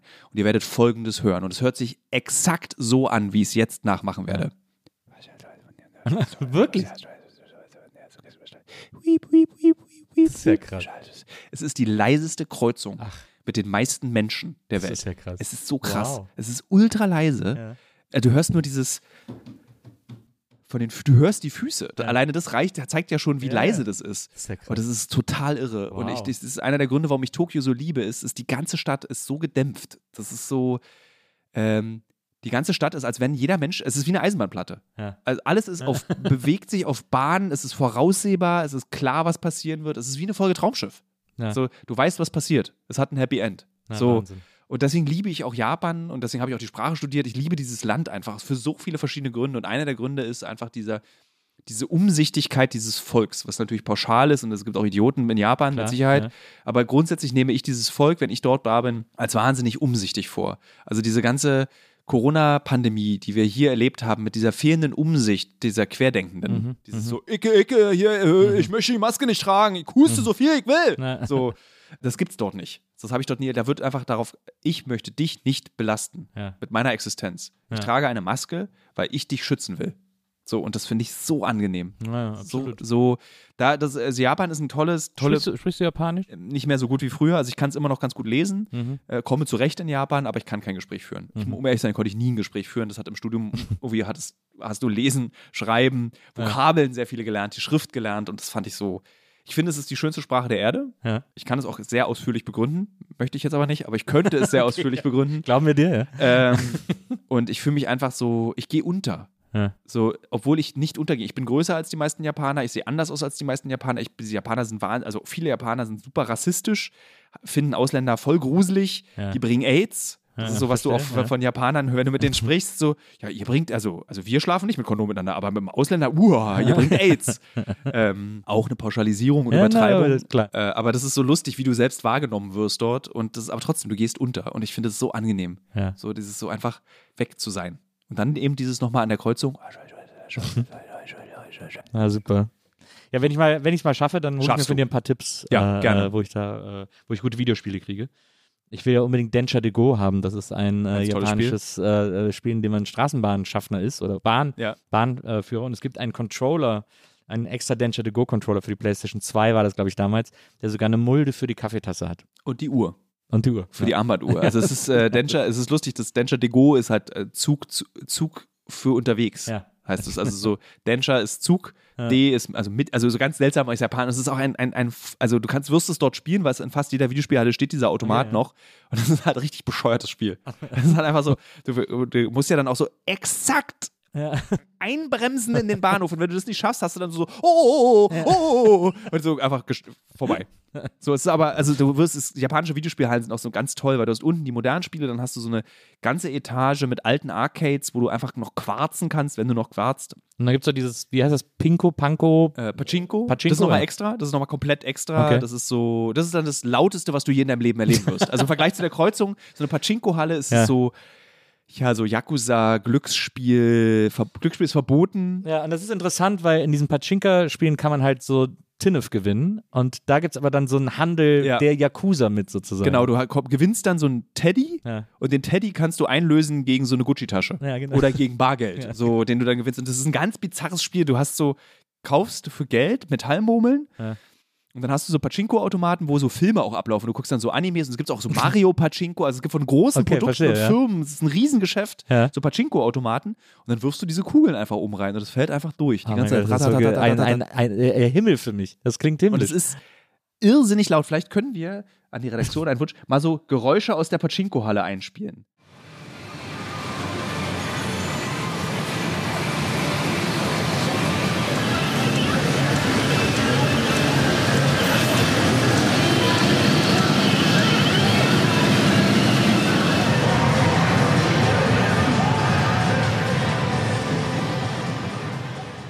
Höllischer Lärm. Ja. Es ist einfach, und ich glaube, das ist, es gibt auch Überlegungen oder es gab auch Studien und auch in, in meinem Studium Menschen, die so Arbeiten geschrieben haben über diese Hallen, was die Mhm. bedeuten. Und dieser Lärm ist wie Death Metal oder so Techno. Ja. Also Weil ultra diese laut. Metallkugeln andauernd, Es- so Es ist staccato-ähnlich. ultra laut. Also wirklich, du als, als Europäer gehst du rein und musst dir die Ohren zuhalten und knieselst die Augen, weil es so unaushaltbar Das laut ist ist. schön, ja. Und da sitzen dann Japaner eben und die halten sich nicht die Ohren zu. Und das ist so eine Art, die werden betäubt. Ja. Das ist, du wirst so betäubt von diesem okay. Lärm und von diesem Alltag, aus dem du willst, du willst raus, so, "Ah!" und Ja. dann bist du, wirst du ruhig. Du, das ist so weißes White Noise. Ja. Brutalstes White Noise. Es gibt ja diese, es gibt auf äh, Netflix so ein äh, wundervolles Format, das ich äh, Anfang dieses Jahres, als ich äh, mit Corona in meinem Zimmer, in meinem Arbeitszimmer isoliert war und so irgendwelche Unterhaltungen gesucht habe, habe ich ein Format entdeckt, ein japanisches Format auf Netflix. Das gibt es wohl im japanischen Fernsehen seit 20 Jahren oder so. Bei der es in jeder Folge nur darum geht, dass ein Kindergartenkind irgendeine Aufgabe bewältigt. Also das erste Mal alleine in den Supermarkt geht Ach, oder das erste Mal alleine irgendwie den Schulweg abläuft oder alleine zur Tante geht und dabei irgendwie eine Tüte Fisch mitbringen muss und dann verliert es die Hälfte auf dem Weg. Und dann, das klingt ja mega. ja, das, und überall sind immer Kameraleute, die sind immer so verkleidet als Straßenarbeiter oder als Busfahrer oder so und filmen die ganze Zeit so mit, damit die Kinder das nicht merken. Und die Folgen sind so zwischen 5 und 15 Minuten lang. Ist der Wahnsinn. Das ist äh, die schlau, eine der tollsten Sendungen, die ich jemals gesehen habe. Das ist, äh, für, für viele Europäer ist ja Japan irgendwie Schlüpperautomat. Ja. Äh, Tentakelpornos und weirde Videospiele. Ja. Und Japan ist so eine wunderschöne, reichhaltige Kultur. Also in jedem Bereich, also von Fernsehen über Musik, über äh, Comics, Mhm. Film. Also es gibt, da, du kannst egal in welchen kulturgüternden Bereich du reinguckst, du findest, das ist so faszinierend. Also so, Ja. So, ich interessiere mich besonders für japanische Literatur und ich bin so einfach begeistert von dieser immer auch sich weiterentwickeln und mit welcher Zartheit und mit welcher Intelligenz die Dinge dort getan werden. Mhm. Also man hört, glaube ich, und du hörst jetzt gerade meine Begeisterung daraus. Also du liest quasi ein ganzer Murakami. Den finde ich ein bisschen kacke, aber der wird auch immer schlimmer, umso älter er wird. Aber ich Ja, lese natürlich ja. Murakami auch Ja. als der äh, meistgelesene japanische Autor außerhalb Japans. Naja. Kann ich, während wir reden, so ein Griegel essen? Ja, unbedingt. Äh, Das ist hier, das steht hier alles zur freien Verfügung. Ja, das finde ich sehr faszinierend. Also die japanische Gesellschaft, ich beschäftige mich hobbymäßig quasi äh, immer mal wieder mit Japan und finde das auch, finde das so faszinierend. Wie gesagt, ich will da unbedingt mal hin, weil es so viele Aspekte gibt, gerade kulturell, popkulturell, die ich liebe, die ich äh, faszinierend finde. Aber ich habe auch, aber ich finde es auch interessant, weil ich gleichzeitig auch immer so ein ich weiß nicht, ob das sehr europäisch dann gedacht ist, aber es gibt auch so einen kritischen Blick auf Japan. Also diese Arbeitskultur, die ja äh, ausbeuterisch as fuck ist in Japan. Also die einzige Sprache, in der es ein Wort dafür gibt, äh, von Arbeit zu sterben, ähm, die, die ist natürlich, die ist krass gruselig. Also von außen betrachtet. Ich glaube von innen aber auch. Es ist von innen auch gruselig. Ich hoffe, dass es okay ist, wenn ich so ein bisschen Ja, vollen. Schmatzmund Ja, habe. Es ist von innen, ich glaube, das ist so eine der Podcast-Regeln Nummer eins, ist nicht Essen im Podcast. Ja, aber ich. es ist hier, hier gelten keine Podcast-Regeln bei der NB. Also wenn du mit Japanern sprichst und Japanerinnen, die erzählen dir das auch. Also die Ja. wissen das und reflektieren das auch und das ist so großes Drama eigentlich in dieser Gesellschaft. Und wir haben mal einen Film gemacht über Obdachlosigkeit. Und die Obdachlosen, die ich in Japan getroffen habe, sind obdachlos geworden wegen zu viel Arbeit. Ja, krass. Das ist halt so irre. So, weil einfach, die sind irre geworden über die Arbeit. Die haben Burnouts einfach bekommen Ja. und sind dann einfach, haben gesagt, okay, stopp, bis hierhin und nicht weiter, ich lebe jetzt auf der Straße. So ziemlich das Schlimmste, was du in der japanischen Gesellschaft machen kannst. Mhm. Und das ist so der Blick von außen auf dieses Land, aber es ist letztendlich auch so, das ist halt Kapitalismus. Und Japan hat Kapitalismus sehr stark verinnerlicht. Also ein Land, in dem der Faschismus genauso gut funktioniert hat wie in Deutschland, anders, mit anderen Regeln, Mhm. aber und danach schließt sich eben an diesen Faschismus, schließt sich der Kapitalismus an, eine kapitalistische Gesellschaft. Und die nehmen sich ja nicht viel. Das ist ja in der DDR oder im, im Sozialismus oder in der sozialistischen Geschichtsprägung wird oft gesagt, Faschismus ist die höchste Form des Imperialismus. Also Ja. na, danach kommt nichts mehr. Also Ja. es kommt, du, du hast den Imperialismus und dann kommt Faschismus. Mhm. Und Putin beweist es lustigerweise gerade. Dieses, dieses so, dieses, ich will andere Länder, ich will, Ja, es gehört mir. Und wir haben eine so total ent, äh, so kaputte kapitalistische Gesellschaft als Basis, Ja. also wo es um Besitz geht, um, um ähm, Oligarchen, um, Rei, um, um unvorstellbare Reichtümer und Anhäufungen. Mhm. Und ähm, darunter leidet halt Japan auch. So, und dann hast du dann kombiniert mit einer 3000 Jahre ungestörten Kultur, die eben unter dieser Hörigkeit, man ist irgendwie so Gruppenverständnis, man unterwirft sich einer Sache und ob es nur eine Person ist, den man nicht nerven will, oder den Boss, den man nicht nerven will und deswegen bis zum Tod arbeitet. Ist total spannend. Ich würde dem gar nicht so kritisch gegenüberstehen, ich würde dem mit einer gewissen Neugierde einfach gegenüber. Warum ist das so? Ja. Also warum äh, springen die Leute hier aus dem Fenster wegen Arbeit? Warum musst du mit deinem Chef saufen gehen? Das- Ich meine, dieses Land hat eine Alkoholikerrate, das ist unfassbar, weil du mit deinem Chef saufen musst oder mit deiner Chefin. Eher Chefs. Weil es da üblich ist, dass die Chefs einfach die Hosen runterziehen im Restaurant. Warum ist diese sexistische Gesellschaft immer noch so konservativ, so unmodern? Das ist also eine wirklich unmoderne Gesellschaft. Aber warum ist die gleichzeitig so cool? Wie schaffen die das? Ja, absolut. Dass die so tolle Bücher haben, dass die so tolle Filme haben, dass die so mega Videospiele herstellen. Ja. So, ist eine, eine, also äh, es gibt keinen Ort auf dieser Welt, der so out of this world ist Ja. wie Japan. Ja. Und äh, auch für deine erste Reise kann ich dir sagen, mach nicht 14 Tage Rundreise Japan, mach 14 Tage Tokio. Ja. Mehr brauchst du nicht. Ja. Und du wirst die ersten sieben Tage im 7-Eleven abhängen. Also es ist so ein Supermarkt. Ja, ja. Äh, und du wirst dort einfach die Produkte, du wirst einfach so, wow, Coca-Cola-Brause mit Schokogeschmack und Koffein und Ballaststoffen. Weil die, es gibt ja diese tolle, was ja stimmt, dass ganz viele Firmen ihre Produkte in Japan testen. Ja. Und ich wirklich so, oh, Schokolade in Pilzform gefüllt mit was auch immer. Also es ist so mega. Also es ist so, auch du souvenirst, du gehst einfach Essen kaufen. Du bringst Ja. Süßigkeiten mit. Das ist so ganz toll. Ja, toll. Ja, da freue ich mich. Das muss ich äh, tatsächlich irgendwie mal realisieren. Eine Frage noch, weil wir gerade beim Kapitalismus waren, da passt es noch ganz gut, was ich gelesen habe, weil du, äh, du hast mal gesagt in einem Interview, du hast viele Jobs gemacht, hast in vielen Redaktionen gearbeitet und so. Eine, die du wirklich, wo du wirklich arbeiten wolltest, was du wirklich erreichen wolltest und dann noch geschafft hast, war beim Stern zu arbeiten. Du wolltest unbedingt für den Stern arbeiten. Und weil das eben so eine, das ist ja die große Reportagemarke früher gewesen, Glanz vergangener Tage, aber äh, sei es drum, äh, hat immer noch eine gewisse Strahlkraft auf jeden Fall, dieses, dieses Logo. Und deswegen wolltest du da, das war etwas, was du journalistisch unbedingt mal erreichen wolltest in deiner journalistischen Arbeit. Wie gesagt, hast du dann auch geschafft. Und dann habe ich mal ein bisschen geguckt, äh, so nach den Stories, die du für den Stern gemacht hast. Und äh, sind viele Meinungstexte dabei und so. Und du hast dann, es gibt, es gibt ein Video, da muss ich sagen, da hat man dann auch schon gemerkt, der, dass der Extremreporter Thilo Mischke nein. äh, geboren wurde. Da gibt es ein Video, wo du wirklich, und ich wollte jetzt einfach fragen, was du, was davon noch so vielleicht geblieben ist, ob es noch Folgeschäden gibt, unter denen du heute noch leidest, weil das, äh, weil du, du bist auf der ganzen Welt in Krisengebieten, in Kriegsgebieten gewesen, überall. Aber dafür den Stern hast du damals in Berlin, zwar im von dir verhassten Westen, wie wir gerade eben ja äh, erfahren durften, tatsächlich eine Nacht äh, vor dem Apple Store gecampt, um das neue iPhone äh, zu kaufen. Der Witz an dieser Reportage ist, äh, die geht so 2 Minuten 36. Man sieht dich das letzte Mal so, du sagst ja, es ist jetzt 22 Uhr, äh, hier werden gleich Gutscheine ausgeteilt äh, und wer einen Gutschein hat, der kriegt auch ein iPhone. Manche wollen zwei holen, um die weiter zu verkaufen. Äh, ich lege mich jetzt erstmal hin. Und dann ist die Reportage vorbei. Jetzt nicht nur die Frage, wie ist es ausgegangen, Thilo, sondern vielleicht hast du auch gesagt, ich bin dann auch einfach gegangen. Nee, ich habe da gepennt. Ähm, ich habe auch ein iPhone bekommen. Es war lustigerweise, das waren diese ersten zaghaften Versuche der Printmedien, dass man so Reportagen, Videos zu machen, ja. Videos zu, und das war dann immer so, du hattest dabei so niemand, so, kannst du mal mein Handy nehmen Ja, und ja. mal so, also es war so Ja. ganz furchtbar einfach auch gemacht und deswegen gibt es auch kein, aber auch mal so geile Einstellungen, so durch die Gitter durch und so. so, es gibt so, es gibt, das, dieser Film wurde einfach völlig mal gucken, was passiert. Also so, das hat sich auch professionalisiert. Ich dachte ja, dass du ansprichst auf die Weltmeisterschaft der Biere. Oh, Das empfehle ich. ja. Ich habe noch war nie das hier auf der Biermeile, oder was? Nee, das war äh, einfach, da war Weltmeisterschaft und ich hasse Bier. Ja.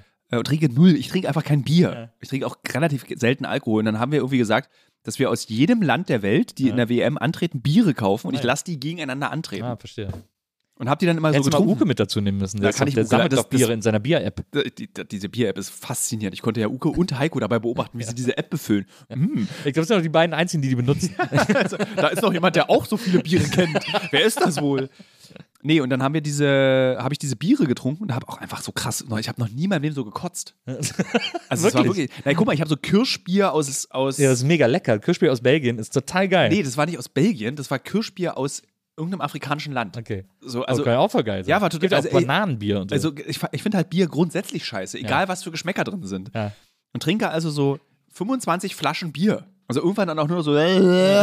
Und dann ist dieser Dreh vorbei und dann gehen auch diese Kameraleute und irgendwie diese Flaschen sind einfach überall. Und ich habe so, ich übergebe mich jetzt. Ich habe einfach so, wirklich so ein, wie im Comic, So, so Werner-mäßig. so Werner-mäßig, Ja. so komplett so ein Strahl kam aus mir rausgeschossen. Und waren da auch so Würfel drin? Nichts, war ja nur Bier. Nur Wasser. Es hört nicht auf, was ist das? Ja, auch ein guter Beitrag. Ja, so ist, das war mein, ja, deswegen will man zum Stern. Naja, also Ja. offensichtlich hast du, bist du da wirklich, Ja. hast du das angefangen, diese, Ja. dieses Grenzgängertum. Das, das, das war der Einstieg. Der Apple Store und die Weltmeisterschaft der Biere. Hier Weltmeisterschaft der Biere aus Afghanistan berichten. Lieber Thilo, ich fand das wahnsinnig toll, dass du heute hier gewesen bist. Ich könnte noch stundenlang mit dir weiterquatschen. Ich finde das faszinierend, was du erzählst, wie du es erzählst, was du alles gemacht hast, äh, was wir auch alles noch nicht besprochen haben. Deswegen musst du unbedingt mal wiederkommen, Gerne. damit wir da weiter drüber quatschen. Und äh, ich bin gespannt, was da jetzt als nächstes für äh, Reportagen kommen äh, aus deiner Richtung. Aber an dieser Stelle erstmal vielen, vielen Dank, dass du heute hier gewesen bist. Das hat sehr viel Spaß gemacht, hier zu sein. Danke, dass ich hier sein durfte. Ja, vielen Dank. Und äh, vielen Dank an Charlotte, die hat heute hier produced und musste jetzt wirklich sehr viele Originaltöne äh, einspielen. Das haben wir hier Zwei. sonst nie gemacht. Ja, zwei sind doppelt so viele wie, also zweimal so viele wie sonst. Nee, warte mal, sind sogar drei, oder? Ja, stimmt. Das Loch, Pachinko-Halle und äh, Jetzt plötzlich die ein? Kreuzung, die Shibuya-Kreuzung, wie sie Die sich anhört. Shibuya-Kreuzung hast du nicht gesagt. Achso, stimmt, nee, dann die Nee. Shibuya-Kreuzung mache ich ja die nach. hast du ja nachgemacht. Du kannst ja, dann machen wir es jetzt, dann jetzt der dritte als Beweis, der, der bis hier durchgehört hat, kriegt jetzt mal das Originalgeräusch von der Shibuya-Kreuzung.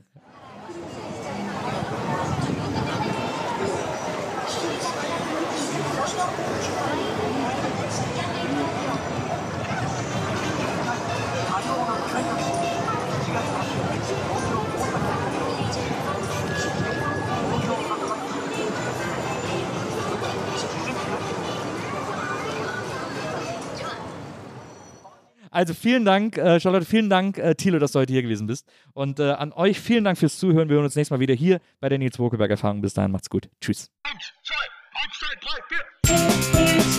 Die Nils Wokelberg Erfahrung.